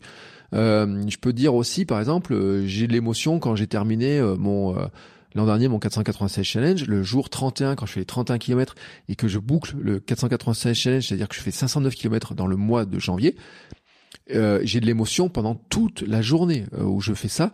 J'ai l'émotion à l'arrivée quand je suis dans ma dernière montagne, mais j'ai l'émotion aussi quand je vais courir dans les zones où, où je courais avec mes euh, avec mes où, où, je faisais du sport quand j'étais gamin, etc. Et donc ça c'est un point qui est important. Et puis sur le mental, en fait, je pense que ça joue pas ça change pas grand chose, grand chose en fait en soi, parce que pour chaque événement dans lequel on a progressé, on se met par rapport à, nos objectifs, on se dit bah tiens je vais faire ça, je suis capable de le faire. J'ai ma zone de confort, ma zone de connaissance, ma zone d'inconnu.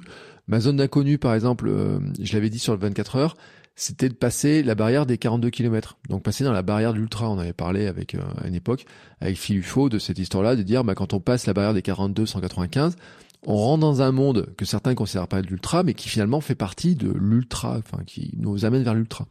Et puis après la barrière des, des, 100 km. Et, euh, et finalement, euh, mentalement, euh, je m'étais préparé à dire, mais qu'est-ce qui va se passer au-dessus? Et sur les émotions, mais sur le mental, dire, je me prépare à ça à courir ça. Et là, je m'étais préparé à rouler, à rouler, à me dire, pour me sécuriser, il faut que je roule 100 km sur une journée pour voir ce que c'est, faire un grand fond d'eau, etc. Donc là, j'ai pas pu le faire. Donc j'avais une incertitude. Et à partir du moment en fait où j'ai commencé, je, l'ai fait, hein, euh, vous l'avez entendu dans l'épisode de la semaine dernière, quand je passe la barrière des 80 km, je me dis bah là je suis rentré dans l'inconnu. Ça je l'ai jamais fait.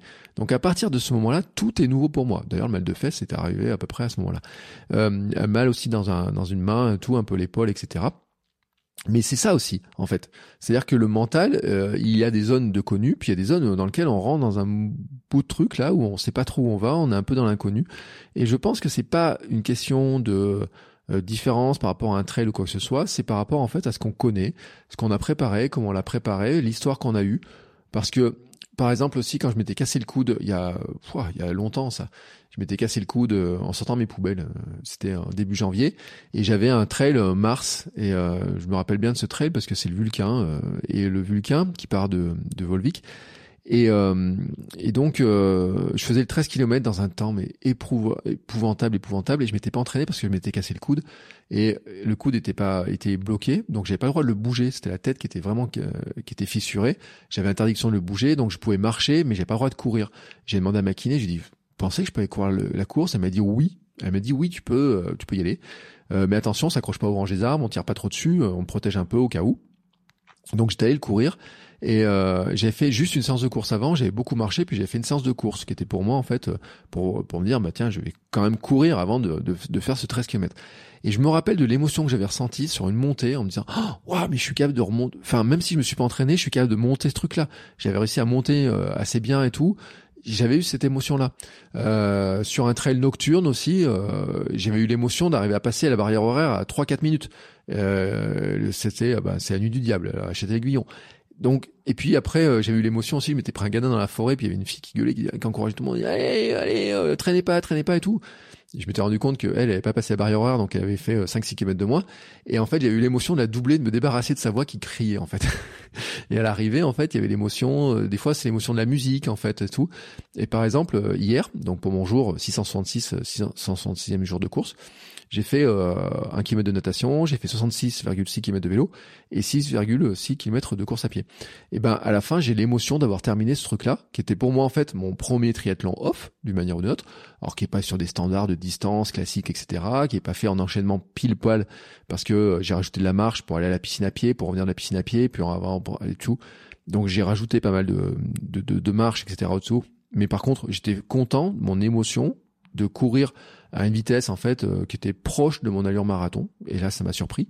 Et, euh, mentalement en fait euh, c'était plus facile peut-être que mon premier trail de 13 km parce que mon premier trail de 13 km j'avais j'avais les pétoches. Là on peut dire que pour le gravelman j'avais pas vraiment les pétoches. J'avais dit hein, je me sens prêt parce que j'ai l'expérience parce que j'ai j'ai fait de la préparation mentale, je suis certifié en préparation mentale et donc je me suis appliqué certaines méthodes, que j'avais fait une préparation qui était sérieuse, que j'avais aussi bah, euh, des personnes euh, comme Madeline, etc., qui m'a dit ouais non mais c'est bon, écoute, t'es prêt. Euh, après, il faudra pas lâcher pour le 350, mais là t'es prêt sur celle-ci. Rassure-toi. Euh, J'ai vu les témoignages de, de, de, bah, des invités. Hein. je pense à Gwénoline par exemple. Je pense euh, à toutes les invités que j'ai eu qui m'ont dit oui mais tu peux découper en petits morceaux. Oui tu seras prêt si t'as tendeur de sel, etc. Et tout. Vraiment, ça m'avait rassuré. Donc là, finalement, en fait, mentalement, c'était plus facile que d'autres courses qui étaient beaucoup plus courtes. Donc c'est pour ça que je peux pas faire vraiment de comparaison. Et une autre question sur laquelle je peux pas faire de comparaison, c'est la suivante. C'est Laurie qui me demande si tu devais à vie choisir entre courir et pédaler, que choisirais-tu et pourquoi? Alors là, franchement, euh, je crois que j'aime les deux.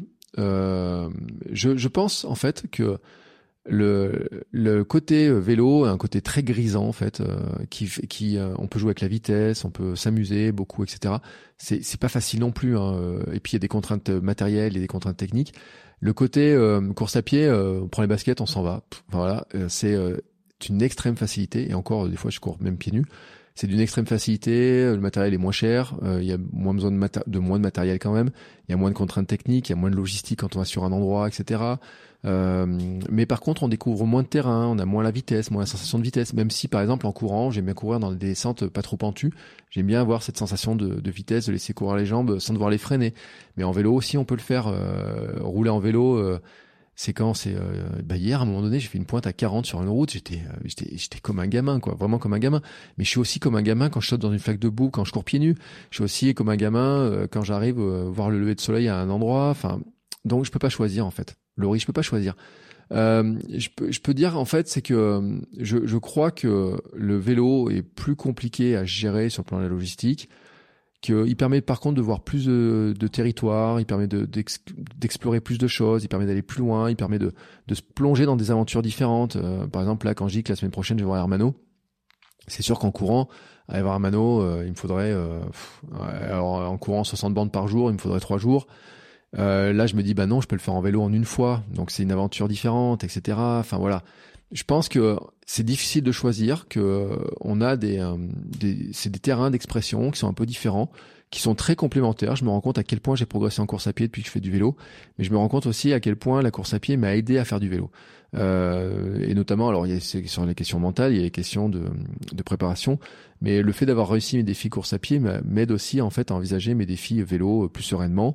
Et le fait de faire du vélo, je vois ma progression en course à pied euh, et je vois aussi ma capacité à enchaîner, hein, d'avoir fait des séances où des fois j'ai enchaîné une séance de vélo et une séance de course à pied euh, l'une derrière l'autre. Je vois aussi à quel point été bénéfique. J'en avais parlé dans les préparations, j'en avais parlé un petit peu.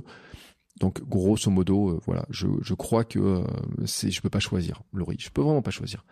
Et Jean-Yves qui me demande, est-ce que tu étais un peu frustré à l'arrivée, envie de continuer ou bah les bip, t'en avais ras le bip, voilà. Euh, bon non, Jean-Yves, en fait, j'en avais pas de, j'étais pas frustré à l'arrivée que ça se finisse, parce qu'en fait j'avais froid. Euh, quand j'arrive au, bout, je me caille, en fait, j'ai froid. Il y a eu 13 km de descente, et dans les 13 km de descente, ma seule attente, c'était de se dire quand est-ce qu'on arrive sur du plat à l'abri du vent? et que je vais pouvoir à nouveau se mettre, me mettre à pédaler plus, à recréer un peu de chaleur en fait avec mes muscles, etc. pour arriver à me réchauffer. Et en fait, j'ai pas réussi. Et d'ailleurs même, euh, j'arrive pendant, euh, je pense pendant, euh, je pense c'est Anne-Sophie, elle me sert, me demande si je veux boire un truc. Je dis bah une tisane, un truc chaud et tout pour me réchauffer. J'ai mis beaucoup de temps à me réchauffer. J'ai, j'ai, grelotté un bon bout de temps. j'ai mis du temps à me réchauffer et en fait non, j'étais pas frustré en fait de me dire ah bah non, tiens j'aurais pu faire 350, j'aurais pu faire ça, etc parce que en fait, je me rends compte que euh, ben euh, c'était une gestion différente, que pour faire 350, euh, je suis pas prêt encore sur la partie euh, préparation, sur la vitesse, que je me disais ben 350, il faut le faire en deux jours, il faut prévoir un peu plus de logistique, prévoir où dormir.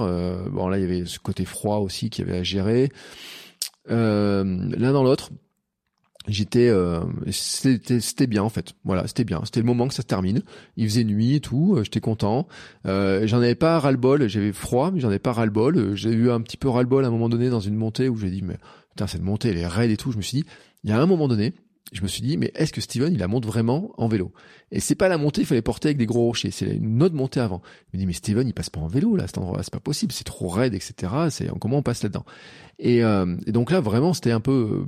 Là, je me dis, oh là, vivement que on repasse sur un terrain qui soit plus sympathique. Et après, il y a la route, il y a la montée du col. La montée du col, euh, le dernier col, je suis super content, je la monte super bien, je suis vraiment content de comment ça se passe. Et puis ensuite, il y a la descente. Et dans la descente, c'est vrai que j'ai froid, je me caille. J'ai froid aux mains, j'ai froid partout, euh, j'arrive plus à freiner comme il faut, j'ai peur de me laisser embarquer par la vitesse et pas arriver à freiner. Enfin, il y a toutes ces notions-là. Donc j'en avais un peu marre de la descente. Donc j'étais content que ça se termine. Et d'un autre côté, je me suis dit, bah voilà, j'ai euh, mon aventure du jour, euh, c'était ça. Et j'étais prévu là-dessus, je me suis bouclé là-dessus, j'ai réussi là-dessus et je suis très content là-dessus. Et ça m'a beaucoup plu comme ça et c'est très bien ainsi. Euh, j'ai euh, Jay NC qui me demande comment as-tu géré les moments de donne ou de difficulté? Alors, j'ai pas eu moment de moment de donne, hein, mis à part là, je dis dans une ou deux montées à la fin là où il fallait porter, pousser le vélo, c'était un peu pénible. Euh, ce, que, ce qui s'est passé, en fait, je pense que déjà, la pause de midi où je mange mon hamburger, elle fait du bien. Parce que déjà, euh, elle me permet de, de me reconnecter avec quelques personnes parce que j'avais perdu, j'ai roulé beaucoup tout seul. Ça, c'est un premier point. Deuxième point, ça m'a permis de faire une longue pause, et je l'ai dit dans le, dans, le live, ça me permet de descendre du vélo, ça me permet de, de, de bouger un peu, de changer un peu de position, etc. Et je pense de moins être ankylosé, bloqué sur le vélo et autres, des trucs comme ça. Euh, donc j'ai pas vraiment de moment de donne ou vraiment de difficulté. Il y a euh, un petit peu ce moment de ras-le-bol sur la fin dont je parle, il y a ce moment de froid et tout. Comment je les gère? Et eh ben en me disant ben, qu'en fait euh, c'est moi qui ai demandé d'être là en fait. C'est moi qui ai demandé d'être là, que je me suis préparé pour être là, que j'ai tout fait pour être là, que euh, je sais aussi ben, que j'ai des choses à raconter, que j'ai des choses à vivre, euh, puis à raconter qu'il y avait euh, la communauté derrière moi, que j'avais des messages sur WhatsApp qui arrivaient sur mon téléphone en permanence, euh, de, bah, du groupe WhatsApp que j'avais créé justement pour m'encourager, que j'ai repensé à tous ceux qui m'avaient offert le vélo et permis que l'aventure se commence, tous ceux qui m'ont encouragé, tous ceux qui m'ont donné des conseils. tout ça en fait, j'étais porté par ça en fait. Donc dans les moments de, de donne, de difficulté, je me reconnecte à ça. Je me reconnecte aussi à mon grand pourquoi, du pourquoi je le fais, pourquoi c'est important pour moi, pourquoi j'ai choisi de faire ça. Et le grand pourquoi, en fait, euh, de pourquoi je fais du sport, c'est parce que je me sens mieux. Je me sens mieux dans mon corps, je me sens mieux dans ma tête quand je bouge, quand je fais du sport. Je me sens en meilleure forme. Je sais que mon corps fonctionne mieux. Je sais que le fait de bouger plus m'a aidé euh, vraiment euh, l'an dernier à la même époque j'avais ma hernie ma sciatique j'avais des douleurs. Euh, j'ai eu quand même euh, des années il y a deux ans j'étais opéré du genou. Donc j'ai repensé à ces trucs là et puis je n'en parle pas il y a dix ans où j'étais un gros hamster quoi. J'étais obèse ou mes chemises fermaient plus. Enfin j'étais fatigué j'étais plus malade etc donc tout ça en fait c'est repositionner ça. Et puis bien sûr après il y a les pensées moi j'ai des j'ai des bracelets au poignet euh, j'ai deux bracelets en fait, euh, un qui est marqué Amsterdam Club et l'autre qui est champion du monde, de, enfin champion de mon monde. Champion du monde de, mon monde ne passait pas, mais champion de mon monde. Et en fait, il y a un truc que je fais, et j'avais dit dans les trails, etc. C'est que quand vraiment, vraiment, euh, ça va pas et tout, je fais un bisou dessus, je repense à ma fille, et euh, je, je dis tiens j'aurai un truc à lui raconter aussi, un petit truc à lui raconter là-dessus. Euh, de et puis euh, d'ailleurs ça pas raté parce que quand je lui ai raconté un peu le truc, elle m'a dit mais papa t'as roulé autant, t'as fait une course aussi longue, mais t'es un sportif. Et puis après elle me demandait mais euh, quand est-ce que je lui dis tu sais je vais faire notre course et tout, et elle fera deux jours. Elle dit oh, mais deux jours mais t'es un grand sportif papa et tout. Et c'est c'est aussi ça en fait un petit peu euh, ces trucs là auxquels moi, en fait, je me dis, il faut qu'on aille chercher le bonheur, qu'on aille chercher le truc en nous, en fait. Il est en nous, la satisfaction, le bonheur. La... C'est pas par les autres, c'est pas parce que nous renvoient les autres, c'est pas parce que nous renvoient les réseaux sociaux, c'est parce que nous renvoie la famille, c'est parce que nous renvoie les proches. Mais quand même, quand on a ces petits, euh, ces petits moments-là, c'est quand même euh, super sympa aussi. Et donc, je m'y raccroche aussi. Je me raccroche à ça. Je me raccroche à ces, à ces pensées. Je me raccroche à la fierté, à la fierté des gens qui me, qui me connaissent, qui m'ont vu évoluer, qui peuvent se dire que ben, que j'ai fait des choses euh, cool, sympas. Et euh, ben, vous en faites partie, vous qui écoutez le podcast, mais il y a la famille, euh, il y a ma fille, il y a plein de gens aussi comme ça, potentiellement qui pourraient, voilà, qui pourraient le faire qui m'a qui m'a pu même être étonné hein, sur 24 heures. je l'avais dit, j'avais eu de, j'ai eu par exemple ma mère qui m'avait dit, oh, mais c'est impressionnant et tout, et tout, des choses comme ça en fait. Voilà, des sortes de messages là en fait. même là sur le sur le Gravelman, j'ai eu le truc, ah ouais mais c'est impressionnant, t'as roulé autant de temps, etc. et tout.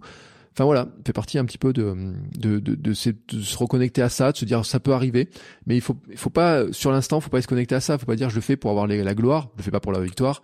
La seule victoire, c'est contre nous-mêmes, c'est de se dire bah tiens, euh, j'avais cette idée là, j'ai mis en plan en place un plan pour y arriver.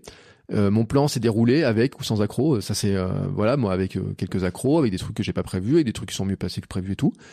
Euh, je suis là, j'ai choisi d'être là, j'ai choisi d'en profiter, je me connecte au moment présent, d'en profiter le plus possible, et euh, je me connecte au grand pourquoi de pourquoi j'ai choisi d'être là.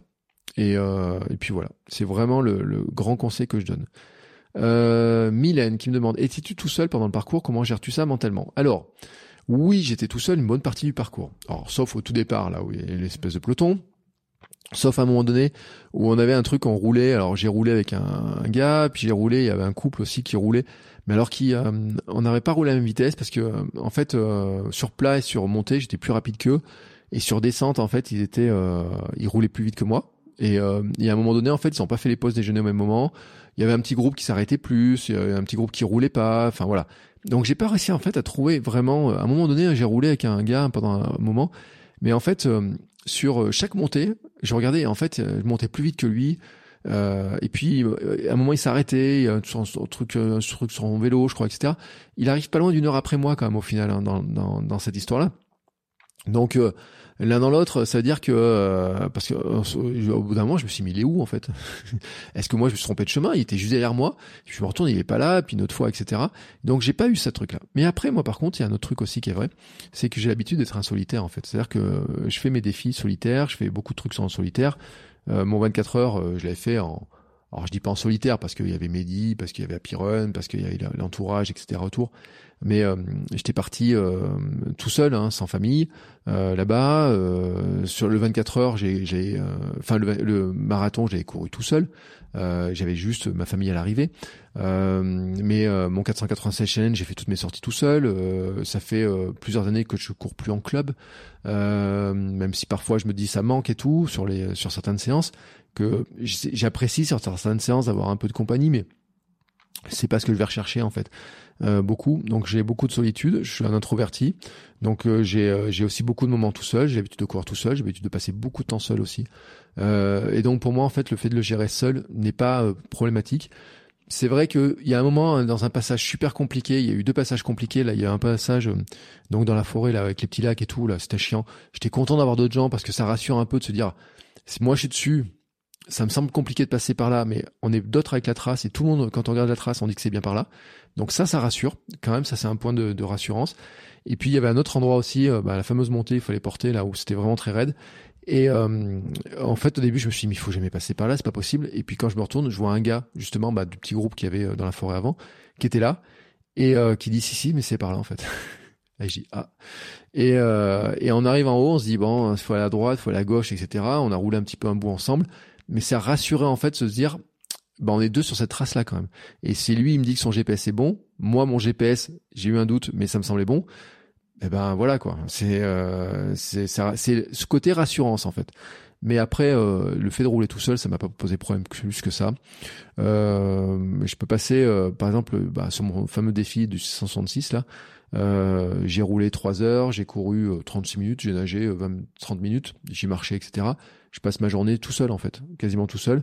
Bah c'est là où écouter les podcasts, etc. Enfin voilà. Donc en soi, c'est pas c'est mon quotidien en fait. C'est mon quotidien, c'est une habitude. Euh, Marise qui me demande entre le gravelman et le marathon, qu'as-tu préféré?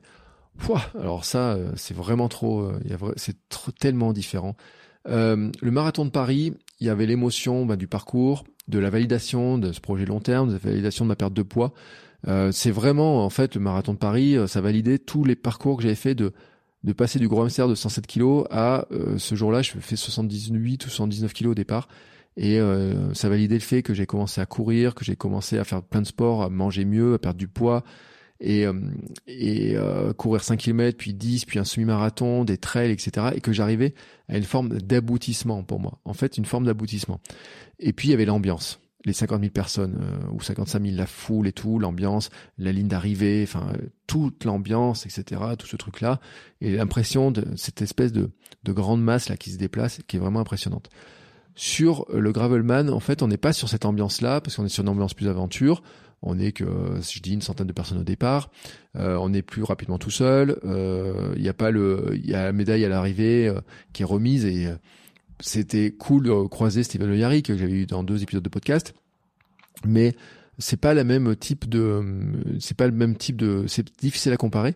Et puis c'est aussi difficile à comparer parce que finalement le marathon était une forme d'aboutissement. D'ailleurs j'ai fait un blues euh, du marathon après en disant ben euh, je ne sais plus ce que je vais courir après puisque finalement j'ai j'ai atteint mon objectif alors que là ce gravelman Auvergne en fait est un pas vers le gravelman Paris Deauville vers le 350 donc finalement ce 120 là était une étape vers la suite donc c'est pas un aboutissement en fait c'est là où ils sont je peux pas les comparer en fait c'est à dire que ce sont des étapes vers autre chose est-ce que le Paris Deauville comment je vais le considérer et tout il se peut que le Paris Deauville, quand je le, quand je le fasse, euh, je considère aussi que c'est la fin euh, de l'aventure. euh, euh, par exemple, préparation Gravelman de A à Z, etc. Que ce soit la fin du podcast, parce que finalement le podcast sera terminé, un peu comme j'avais imaginé pour Kilomètre 42. Mais je dis pas que Kilomètre 350 s'arrêtera après Gravelman, j'en sais rien. Mais potentiellement, c'est ce qui aurait pu se passer pour Kilomètre 42 aussi. Donc euh, la suite, en fait, je la connais pas. Mais euh, pour moi, euh, ce Gravelman, c'était plutôt une étape. En fait, je savais que derrière, j'allais enchaîner, que j'allais faire une semaine ou deux de, récup, que j'allais ensuite enchaîner derrière sur d'autres autre objectif intermédiaire, et puis qu'ensuite j'allais rouler, que j'allais pouvoir préparer ça, que j'allais partir sur le Gravelman Paris-Deauville, etc. Donc c'est pas comparable en fait. Je peux pas vraiment les comparer. Euh, je je peux pas dire qu'il y en a un que je préférais, euh, l'autre et tout. Je pense que j'ai beaucoup plus d'émotions sur le marathon. euh, parce que je l'attendais beaucoup plus, parce que c'était chargé en plein de choses, etc. Euh, là, je pense que c'était euh, l'émotion vraiment, je la ressens euh, là avant la dernière descente au col de la Croix-Saint-Robert, mais le c'est euh, c'est c'est pas comparable en fait. C'est-à-dire que c'est une étape, ça reste une étape, et c'est aussi euh, une marche de plus dans mon parcours. Donc j'en suis très fier de cette marche, mais euh, c'est elle est finalement c'est la suite de mon parcours et c'est un parcours qui est beaucoup plus sportif qu'à l'époque. Ou à l'époque quand je fais le marathon en fait, il y a quand même une question qui est de dire est-ce que je vais pas retomber du mauvais côté après quoi? Qu'est-ce qui va se passer après? Et mon blues du marathonien c'est ça, c'est en fait je n'avais plus envie de courir après. Qu'est-ce qui va se passer? Tout s'arrête, c'est fini. Qu'est-ce que je reprends comme habitude, etc. Alors que là, je savais que derrière, j'allais garder mes habitudes sportives et mes habitudes alimentaires. Donc voilà, c'est pour ça que je pense que c'est difficile à de les comparer vraiment. Euh, et Jean-Yves qui me demande, tu avais énormément d'attentes, convaincu et ravi, va-t-il, y a-t-il quelques déceptions sur certains points? Franchement, honnêtement, il n'y en a pas. Il n'y a pas de déception.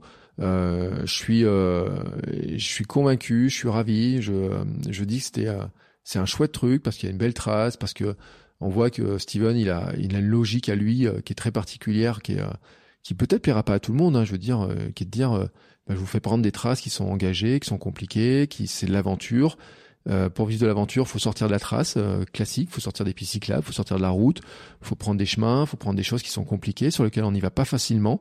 Mais je vous fais une trace et, et qui je vous garantis que vous allez pouvoir y passer d'une manière ou d'une autre, et que vous avez le temps de la faire, et que je vous laisse le temps de la faire, et que je mets en place les choses pour que vous puissiez le faire. Et, euh, et je crois qu'en fait c'est exactement conforme, c'est-à-dire que c'est le, le déroulement, mis à part que c'est plus technique que ce que je pensais sur le gravel maneuver en tout cas, et techniquement euh, exactement conforme en fait à la notion que j'avais de, de ce que partage Steven Lyric. Vraiment. Euh, Donc euh, pour moi en fait il n'y a pas de déception. Y a, je suis ravi, je suis content de, l'avoir vécu, je suis content de m'être lancé là-dedans. Euh, il y a aucun moment je me suis dit, ouais quelle merde et tout.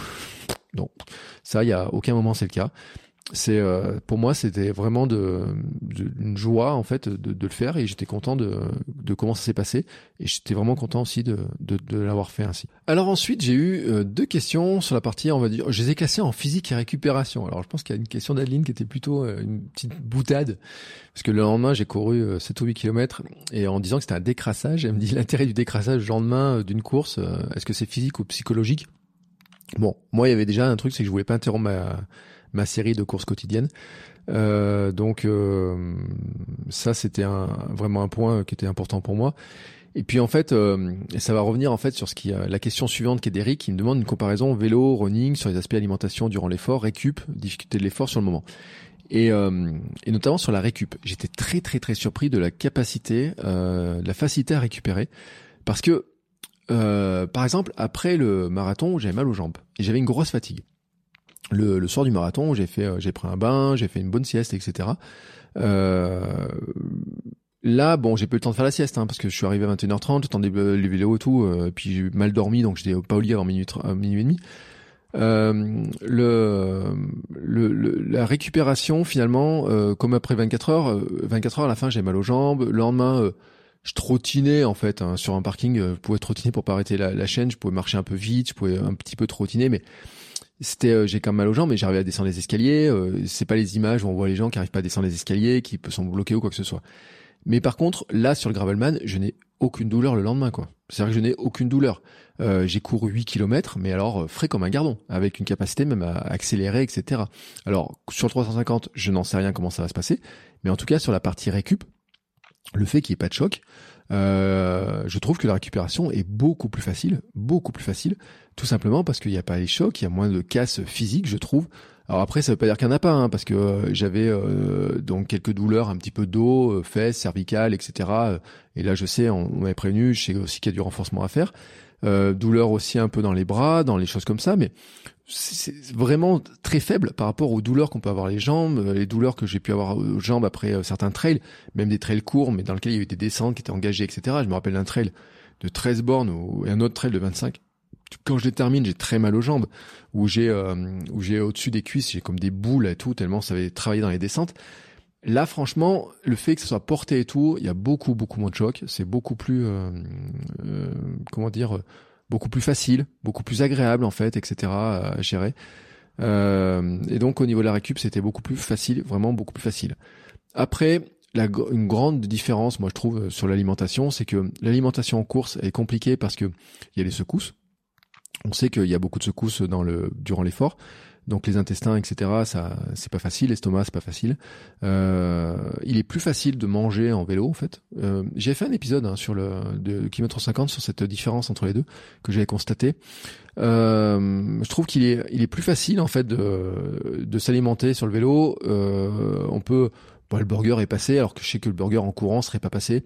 J'aurais même pas pris le risque en fait de manger un burger en courant derrière, donc j'aurais même pas pris le risque. Alors qu'en vélo, il y a ça. Euh, le vélo aussi démultiplie l'effort en fait. Hein. Enfin les forces hein, finalement. Le fait d'appuyer sur un coup de pédale, euh, on va faire plus de mètres. Donc on peut gérer en fait un peu la puissance qu'on va mettre dans les pédales, etc. avec les vitesses. En course à pied, c'est pas le cas. En course à pied, si on veut aller plus vite, il faut accélérer, il faut pousser un peu plus fort, mais on n'a pas la démultiplication de l'effort qui est, qui due à la mécanique. Euh, donc euh, sur la difficulté de l'effort, un, petit peu différent. Je pense que la difficulté de l'effort, en fait, euh, en course, mais après, ça dépend des courses qu'on fait, parce qu'en course à pied, bien sûr, on peut faire des courses longues. Là, je voyais, il y avait la VVX, il y avait des courses en Alsace et tout le week-end dernier. Il y en a qui ont couru 17h, 18h, 20h, etc. Moi, euh, mon effort, à moi aussi, il fait 13h30. Donc la durée d'effort peut être identique. le, le temps d'effort peut être identique, etc. Je pense en revanche que l'alimentation est plus simple. D'ailleurs, on le voit hein, si vous suivez un peu les gens qui font du vélo. Euh, les arrêts boulangerie sont nombreux. Alors par contre, on, dépense énormément de calories. Je me suis rendu compte en vélo. Euh, ça, c'est vraiment important. Et puis, euh, il y a un truc qui est pour moi vraiment important aussi, c'est la gestion de l'hydratation. Autant en course à pied, enfin rapidement, on a chaud, on transpire et tout. Autant en vélo, on a rapidement froid.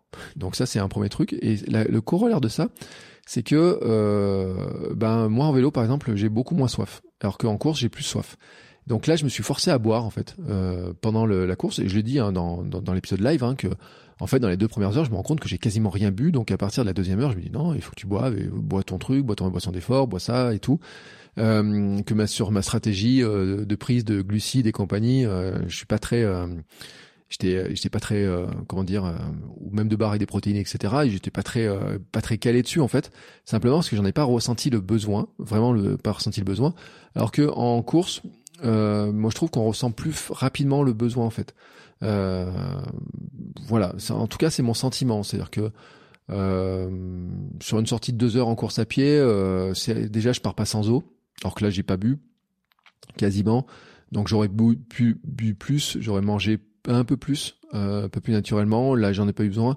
Alors même si maintenant, avec l'expérience, hein, je me rends compte que sur des, euh, des, des, courses, euh, en course à pied, euh, je peux euh, manger, retarder le moment où je vais manger euh, très tardivement, etc. J'ai déjà fait un semi-marathon sans aucun repas, enfin presque à jeun en fait, et sans et sans sans autre chose qu'une barre dans la poche et que j'ouvre à peine. Donc ça peut, je peux le faire aussi. Hein, je veux dire que ça peut arriver.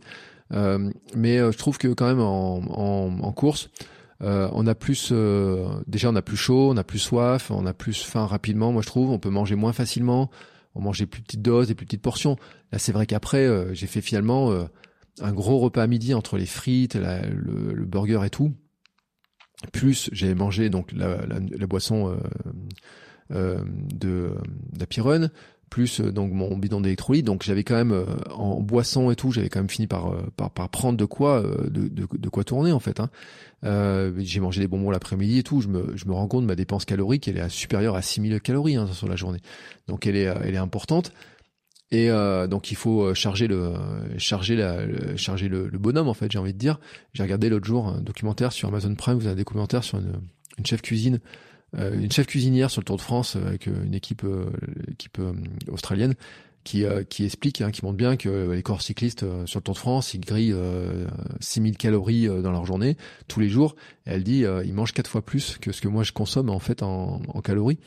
Donc c'est bien un, rapport de temps d'effort, de, de, de, de, tout ça qui a à gérer. Est-ce qu'ils sont exactement les mêmes en course à pied, en vélo? Moi, j'ai pas les comparatifs. Mon ressenti en fait, c'est que euh, j'ai le sentiment quand même que le que le vélo euh, je sais pas pourquoi, j'ai du mal à expliquer parce que pour moi l'effort il est, il me semble plus faible en fait en vélo sur certains aspects. Euh, et pour autant, euh, ben je me rends compte que j'ai peut-être plus faim quand je fais du vélo que quand je que quand je cours. Alors est-ce que c'est la durée d'effort qui fait ça, le temps d'effort, la durée d'effort globale, etc. Euh, je ne sais pas. Je, je, peux pas dire. Mais en tout cas, ce qui est sûr, c'est qu'on peut manger beaucoup plus facilement. Euh, il y a un autre truc aussi, c'est que euh, sur le vélo, on porte pas euh, directement. C'est-à-dire que si c'est sur, sur, les sacoches, c'est dans le vélo, c'est sur les sacoches, l'eau et tout. Alors qu'en course à pied, euh, si on veut prendre de l'eau, il faut le mettre dans le dos. Donc on a le poids du sac, on a le, les trucs à prendre, etc. Donc euh, euh, je pense que les douleurs aussi, euh, on peut avoir des douleurs de dos, des frottements qui sont plus importants, je trouve. Parce qu'on parle beaucoup des fesses hein, sur le vélo, euh, mais si on regarde un petit peu l'histoire de la course à pied, euh, ben euh, les échauffements, des sacs, des sacs à dos. J'ai vu des trucs sur le marathon des sables avec les échauffements des sacs à dos. On en avait parlé notamment avec l'épisode aussi. Euh, vous savez, on, a, on parlait des pieds sur la podologie, on parlait justement des sacs à dos, qu'il y a des échauffements avec les bretelles, etc. et tout. Euh, en course à pied, on a ces trucs-là. Mais on sait aussi que euh, une grande partie des abandons en course à pied viennent du problème de l'alimentation, viennent des problèmes de de, de digestion, euh, de, des trucs qui passent pas, des ischémies, on a parlé, des diarrhées, tous ces trucs-là que euh, qu'en vélo, j'ai quand même le sentiment que on est un peu plus protégé de ça en fait. On est un peu plus protégé de ça.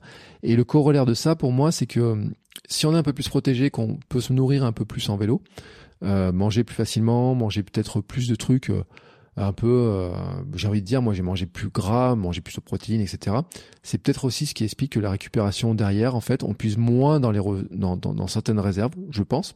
En tout cas, mon niveau, à mon niveau, hein, j'ai l'impression d'avoir moins puisé dans mes réserves et qu'en puisant moins dans les réserves, finalement, euh, ben là, ça facilite la récup derrière. Et là, je vous renvoie sur l'épisode du conseil que j'ai fait la semaine dernière sur la récupération, où j'expliquais ça en fait en disant que le meilleur moyen pour bien récupérer, c'est déjà de bien gérer ses, euh, niveaux euh, d'alimentation pendant l'effort, niveau d'hydratation, niveau physique aussi, mais niveau d'alimentation, d'hydratation, et que ben, l'un dans l'autre, en fait, Si on arrive totalement épuisé à la fin euh, d'un d'un défi sportif, d'une course ou n'importe que quel que soit le sport, on mettra plus de temps à récupérer. Si on arrive à plus manger sur le vélo que sur en, cou- en courant, ben peut-être qu'en fait, ça en facilite aussi la récupération. En tout cas, moi, c'est c'est ma vision des choses. C'est comme ça que je le vois. Alors, est-ce que est-ce que j'ai raison ou pas? Ça, c'est autre chose. En tout cas, j'ai pas assez de de recul pour le dire, mais en tout cas, moi, c'est ma vision des choses telle que je le vois. Et enfin, on va finir maintenant sur euh, bah, le futur, parce que j'ai des questions sur le futur, et notamment sur mon futur par rapport au vélo et mon futur aussi sur le Paris Deauville. Euh, là, je, je rappelle, hein, le but du jeu, c'est de la trace 350 en gravel. Euh, alors, euh, j'ai eu des questions, euh, par exemple Aurora qui me demande comment te sens-tu, euh, comment tu sens le 350 plus cadeau surprise des faiseurs de traces maintenant?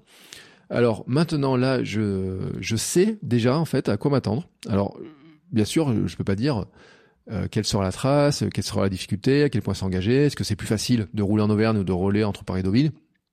Ma vision que j'ai de chez moi, c'est me dire que Paris Deauville, ça me semble plus plat que l'Auvergne, mais je me dis, euh, ça doit pas. Euh, Steven, il doit bien avoir des traces entre les montées et les descentes, entre les parcours, il doit y avoir des trucs vallonnés, il doit avoir des différents trucs à passer. Euh, je me dis euh, non, c'est faut pas partir sur le principe que ce soit plus facile. Déjà, c'est ça. Donc maintenant, je sais en fait quel est le niveau d'exigence euh, technique qu'il faut mettre, le niveau d'entraînement. déjà, un premier niveau d'entraînement pour en tout cas la trace 120. J'ai vu aussi un peu les discussions que j'ai vues, hein, c'est-à-dire que j'ai- ça m'a fait de l'expérience, j'ai euh, j'ai écouté, j'ai entendu ce qui s'est dit, etc. Euh, par exemple, Steven, il avait dit un truc, il a dit, euh, bah, ceux qui font 350, si vous arrivez à faire 200 km sur le premier jour, le, vous passez la nuit, euh, vous dormez la nuit à tel endroit, puis le lendemain vous faites 150, ça, vous arrivez tranquillement avant, euh, avant le soir, quoi. Vous le faites en deux jours. Euh, c'est rassurant ce truc-là en fait. C'est vachement rassurant de se dire bah tiens euh, oui c'est effectivement ce truc-là est possible. Ce truc-là est possible. Se dire bah tiens euh, dès le départ je peux partir du principe que je peux dormir à tel endroit, que j'ai cette solution de secours, que je peux l'anticiper, que je peux la prévoir, que euh, je pars pas forcément pour 350 d'un bout. Mais d'un autre côté, en fait, euh, je peux me dire aussi, mon enjeu, c'est de faire 350 d'un seul bout. Est-ce que c'est possible ou pas? Je n'en sais rien. Parce que je n'ai pas l'expérience du 350. J'ai l'expérience du 120. J'ai l'expérience du 120.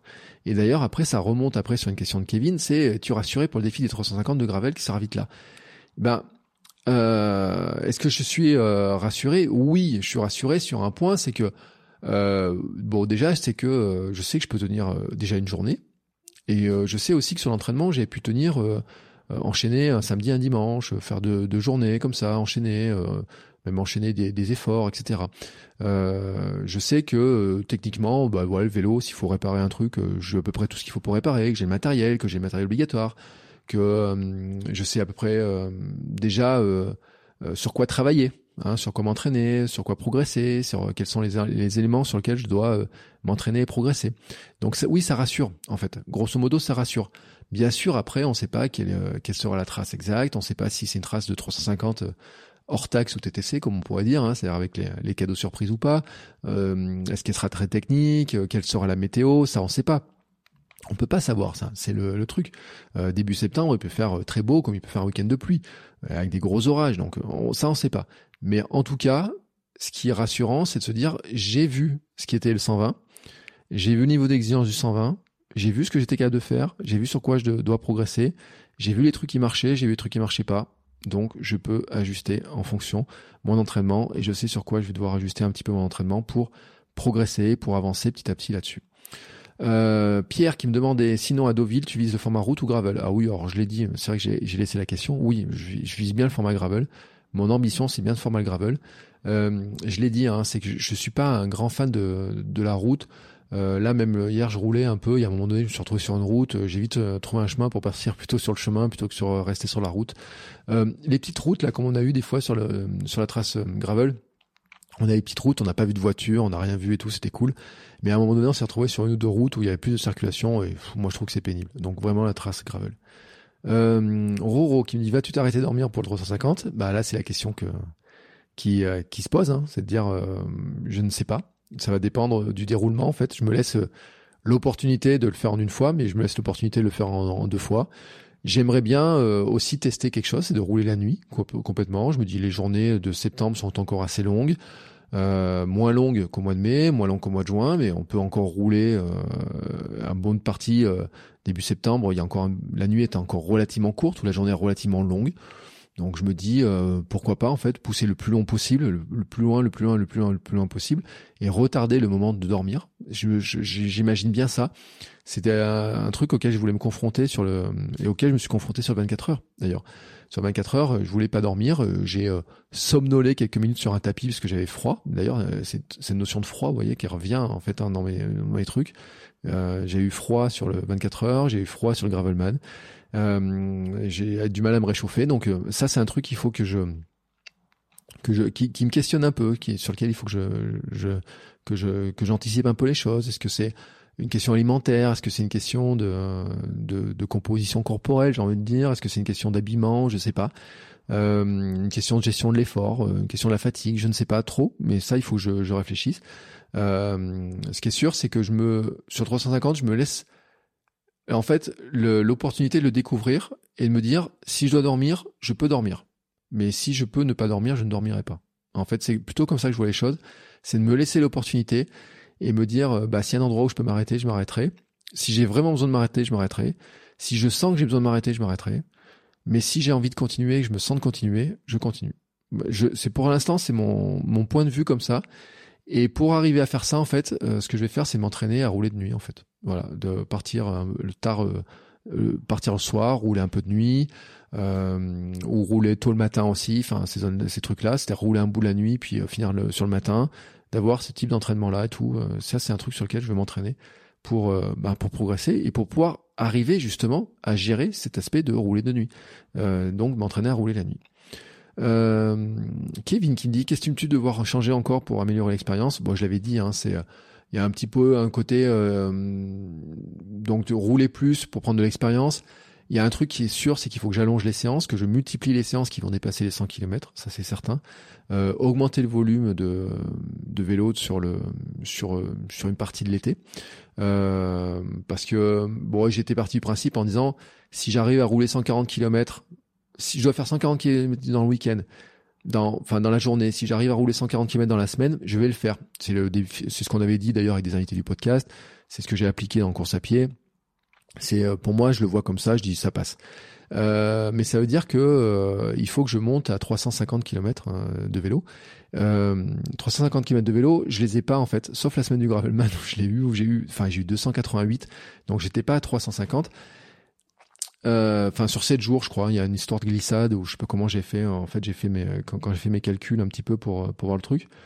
Euh, donc euh, je en soi en fait euh, je me dis euh, que c'est surtout cet aspect là non 205 pas 288 205 avec des semaines ouais 158 et tout. Ce qui est sûr c'est qu'il faut que j'arrive à passer un grand fond d'eau régulièrement le week-end etc donc une sortie de 100 km que j'arrive à multiplier les sorties plus longues. Euh, d'une part parce que ben, pour habituer le corps, pour m'habituer moi, pour m'habituer au temps de roulage, pour m'habituer aussi au temps de d'être assis sur la selle hein, pour les fameuses fesses, euh, pour habituer euh, l'ensemble, hein, pour peaufiner mes stratégies d'alimentation, pour peaufiner tout un tas de trucs. Donc c'est ça, il faut que je le multiplie. C'est aussi les conseils que m'ont donné les uns les autres aussi de, de multiplier ces, ces longues sorties. Euh, il y a un truc que je vais faire, euh, que je vais faire aussi. Donc c'est une sortie, j'avais dit pour aller voir Armano, donc faire plutôt une sortie bikepacking, enfin une deux trois jours bikepacking, donc avec des sorties euh, déjà qui seront au-dessus de 100 et puis les enchaîner déjà. Ce qui me fait que si je le fais, ben déjà j'aurai une semaine à 300 350 km qui va se faire en 3-4 jours. Donc déjà ça sera un bon premier point, un truc, un bon premier point pour apprendre. et puis le, je pense qu'il y a un truc sur euh, m'habituer à rouler sur la partie technique, euh, ben, euh, travailler les descentes, être plus à l'aise en descente, euh, travailler ce côté monter, descendre, monter, descendre, monter, descendre. C'est-à-dire faire des séances de côte et faire des séances de descente. Voilà, ça c'est un truc qu'il faut que je travaille. Des séances de côte et des séances de descente, des séances de côte et des séances de descente euh, pour m'entraîner à monter, pour être plus à l'aise sur les montées, parce que j'ai fait quand même pas mal de dénivelé, mais pas assez et euh, m'entraîner aussi sur les descentes parce que j'avais fait un peu de descente mais pas assez de descente. Et c'est vraiment sur les descentes qu'il faut vraiment que je travaille le, le, le, point le plus important. Donc là c'est c'est vraiment un point qui est pour moi euh, à à travailler. Voilà qui est vraiment un point à travailler euh, et et qui est pour moi euh, essentiel en fait, qui est vraiment pour moi essentiel. Et c'est là où euh, améliorer l'expérience va se faire en fait, c'est d'être plus à l'aise encore sur le vélo, prendre plus d'expérience sur le vélo, d'être plus à l'aise, mais notamment euh, plus à l'aise dans ces histoires de descente et d'être et puis je vais pas rouler dans des pelotons hein, par contre ça c'est ça m'intéresse pas mais par contre être plus à l'aise en montée en descente ça c'est un truc qui qui qui est vraiment important pour moi et puis enfin j'ai une question une dernière question de Abby Appier qui me demande aurais-tu envie de faire la trace route pour rouler différemment? C'est ce que je disais en fait hein, euh, sur la question de Pierre. En fait, euh, la manière de rouler en gravel pour moi, c'est euh, la manière dont j'ai envie de rouler en fait, et qui correspond aussi à ma, pratique. J'avais en course à pied, c'est-à-dire de, je pars par une route, je vois un chemin, je me dis tiens, je prends le chemin, puis après je vais, je vais mixer et tout. J'évite la route, tout. J'ai pas envie en fait de faire trop de route. J'ai pas envie de. Il y a des trucs qui pourraient me tenter en fait quand je vois le, ce qui se passe dans les ambiances Audax, etc. Ce qui se passe sur certaines courses, certaines aventures en vélo. Enfin voilà. Après on devient gourmand, j'ai envie de dire aussi sur des trucs. Euh, euh, il y a des invités qui ont parlé des Backingman, d'autres qui ont parlé des Poco Locaux, il y en a qui ont parlé de des différents week-ends, etc. Il y a plein de trucs qui sont possibles. Euh, c'est sûr qu'après un jour, je me dis peut-être. donc on a parlé des Odax aussi. Je me dis ça peut être le cas aussi en changeant les vélos. Mais par exemple, pour l'instant, je me vois pas faire une étape du tour. Alors, en plus, parce qu'il y a des histoires avec tous les cols et toutes les descentes. Euh, mais euh, ça, je me vois pas faire ça. Mais un jour, je me dis, ouais, mais ouais, faire le, Ventoux. Euh, tous les cyclistes, ils, parlent du Ventoux. Euh, bon, le Ventoux par la route, faire évoluer le vélo. Il y a aussi une histoire qui est sur, bah, ce que j'oubliais pas, c'est je me dire, bah tiens, un jour, est-ce que je ferai un Ironman? Et ben si je fais un Ironman, l'Ironman il faut rouler sur la route, donc comment il y aura une évolution du vélo, changer les roues. Bah, déjà, ça peut être un premier point. Rouler plus sur route, euh, travailler la vitesse, travailler l'endurance sur des, formats plus longs, etc. Enfin voilà, des, choses comme ça. Donc je dis pas en fait que je j'irai pas un jour sur de la route, hein, mais pour moi en fait, euh, je vois vraiment le gravel en fait comme le nouveau trail en fait, en disant euh, il y a un moment donné où c'est cool de courir sur route mais avec les voitures, l'environnement et tout, au bout d'un moment, on s'ennuie un petit peu. C'est cool aussi de faire de la piste, mais au bout d'un moment, on a envie de sortir un petit peu. Et le trail offre une, un espace en fait de découverte, d'aventure, et vraiment d'aventure. Et moi, c'est ça que j'ai envie. Et en fait, eh ben, si je le, je le, ressens en course à pied, je le ressens aussi en vélo en fait. Je le ressens aussi en vélo. Et euh, bah hier, euh, je vois ma sortie vélo de 66 km. Euh, le plaisir de passer euh, dans un chemin, de me retrouver face à un champ de coquelicots magnifique, etc., euh, presque avant le coucher du soleil, le plaisir de voir les chemins, le plaisir de rouler sur des, des petits chemins de terre, le plaisir de, de, de passer sur des, des, des, des petits singles, j'ai envie de dire un petit peu, hein, pour reprendre l'expression trail avec des, des petits terrains, etc. Et puis dire, bah tiens, par moment, je reprends la route, je retrouve des petites routes, sur les petites routes, je peux avancer un peu plus vite, c'est aussi grisant d'avoir la vitesse. Mais ce mix-là, pour moi, me plaît beaucoup. Et c'est pour ça que pour l'instant, je vais vraiment rester sur euh, sur ce mix là et que euh, c'est pas la route en tant que telle pour l'instant ne m'attire pas plus que ça. Voilà. Ben écoutez, j'ai répondu à toutes les questions que vous m'avez posées. On a fait, fait un long, long, long épisode. J'avais décidé de pas le découper malgré le nombre de questions. J'ai préféré faire un épisode global, comme ça vous avez ma vision globale hein, du, du Gravelman. Ce qui clôture donc cet épisode commun entre km 42 et km 350 sur euh, la sur cette aventure Gravelman. Alors n'hésitez pas si vous avez d'autres questions, hein, je répondrai avec un grand plaisir, je ferai d'autres posts, etc. Je vais vous permettre de suivre aussi la suite des aventures. Euh, les deux podcasts vont retrouver maintenant leur vie séparée. Euh, je sais pas trop exactement encore comment au niveau des, euh, des différents invités, des différents contenus, des différents sujets que je vais aborder, mais euh, ça c'est ma petite cuisine interne en tout cas. En tout cas, merci beaucoup pour votre soutien, merci beaucoup pour vos questions, c'est beaucoup pour vos encouragements, pour vos conseils aussi, euh, qui ont été nombreux. Euh, voilà, vous avez à peu près le programme. Vous savez aussi que normalement, au milieu de l'été, euh, j'ai une, une, course euh, sur un format particulier qui s'appelle la IOTA. donc là, c'est encore un format particulier avec de la natation et, euh, et de la course à pied. Donc c'est pour ça que hier j'ai fait mon triathlon en mettant de la piscine dedans et j'ai vu les progrès que j'ai à faire en piscine. Euh, bon en plus ça sera en eau libre donc c'est encore un peu différent, mais ça me rappellera aussi les aventures swimrun avec l'ami Armano qui est lui en train de courir à travers la France, de courir et nager. Euh, voilà, je vous remercie tous et puis on se retrouve bien entendu la semaine prochaine pour de nouveaux épisodes sur les différents podcasts. Ciao ciao les sportifs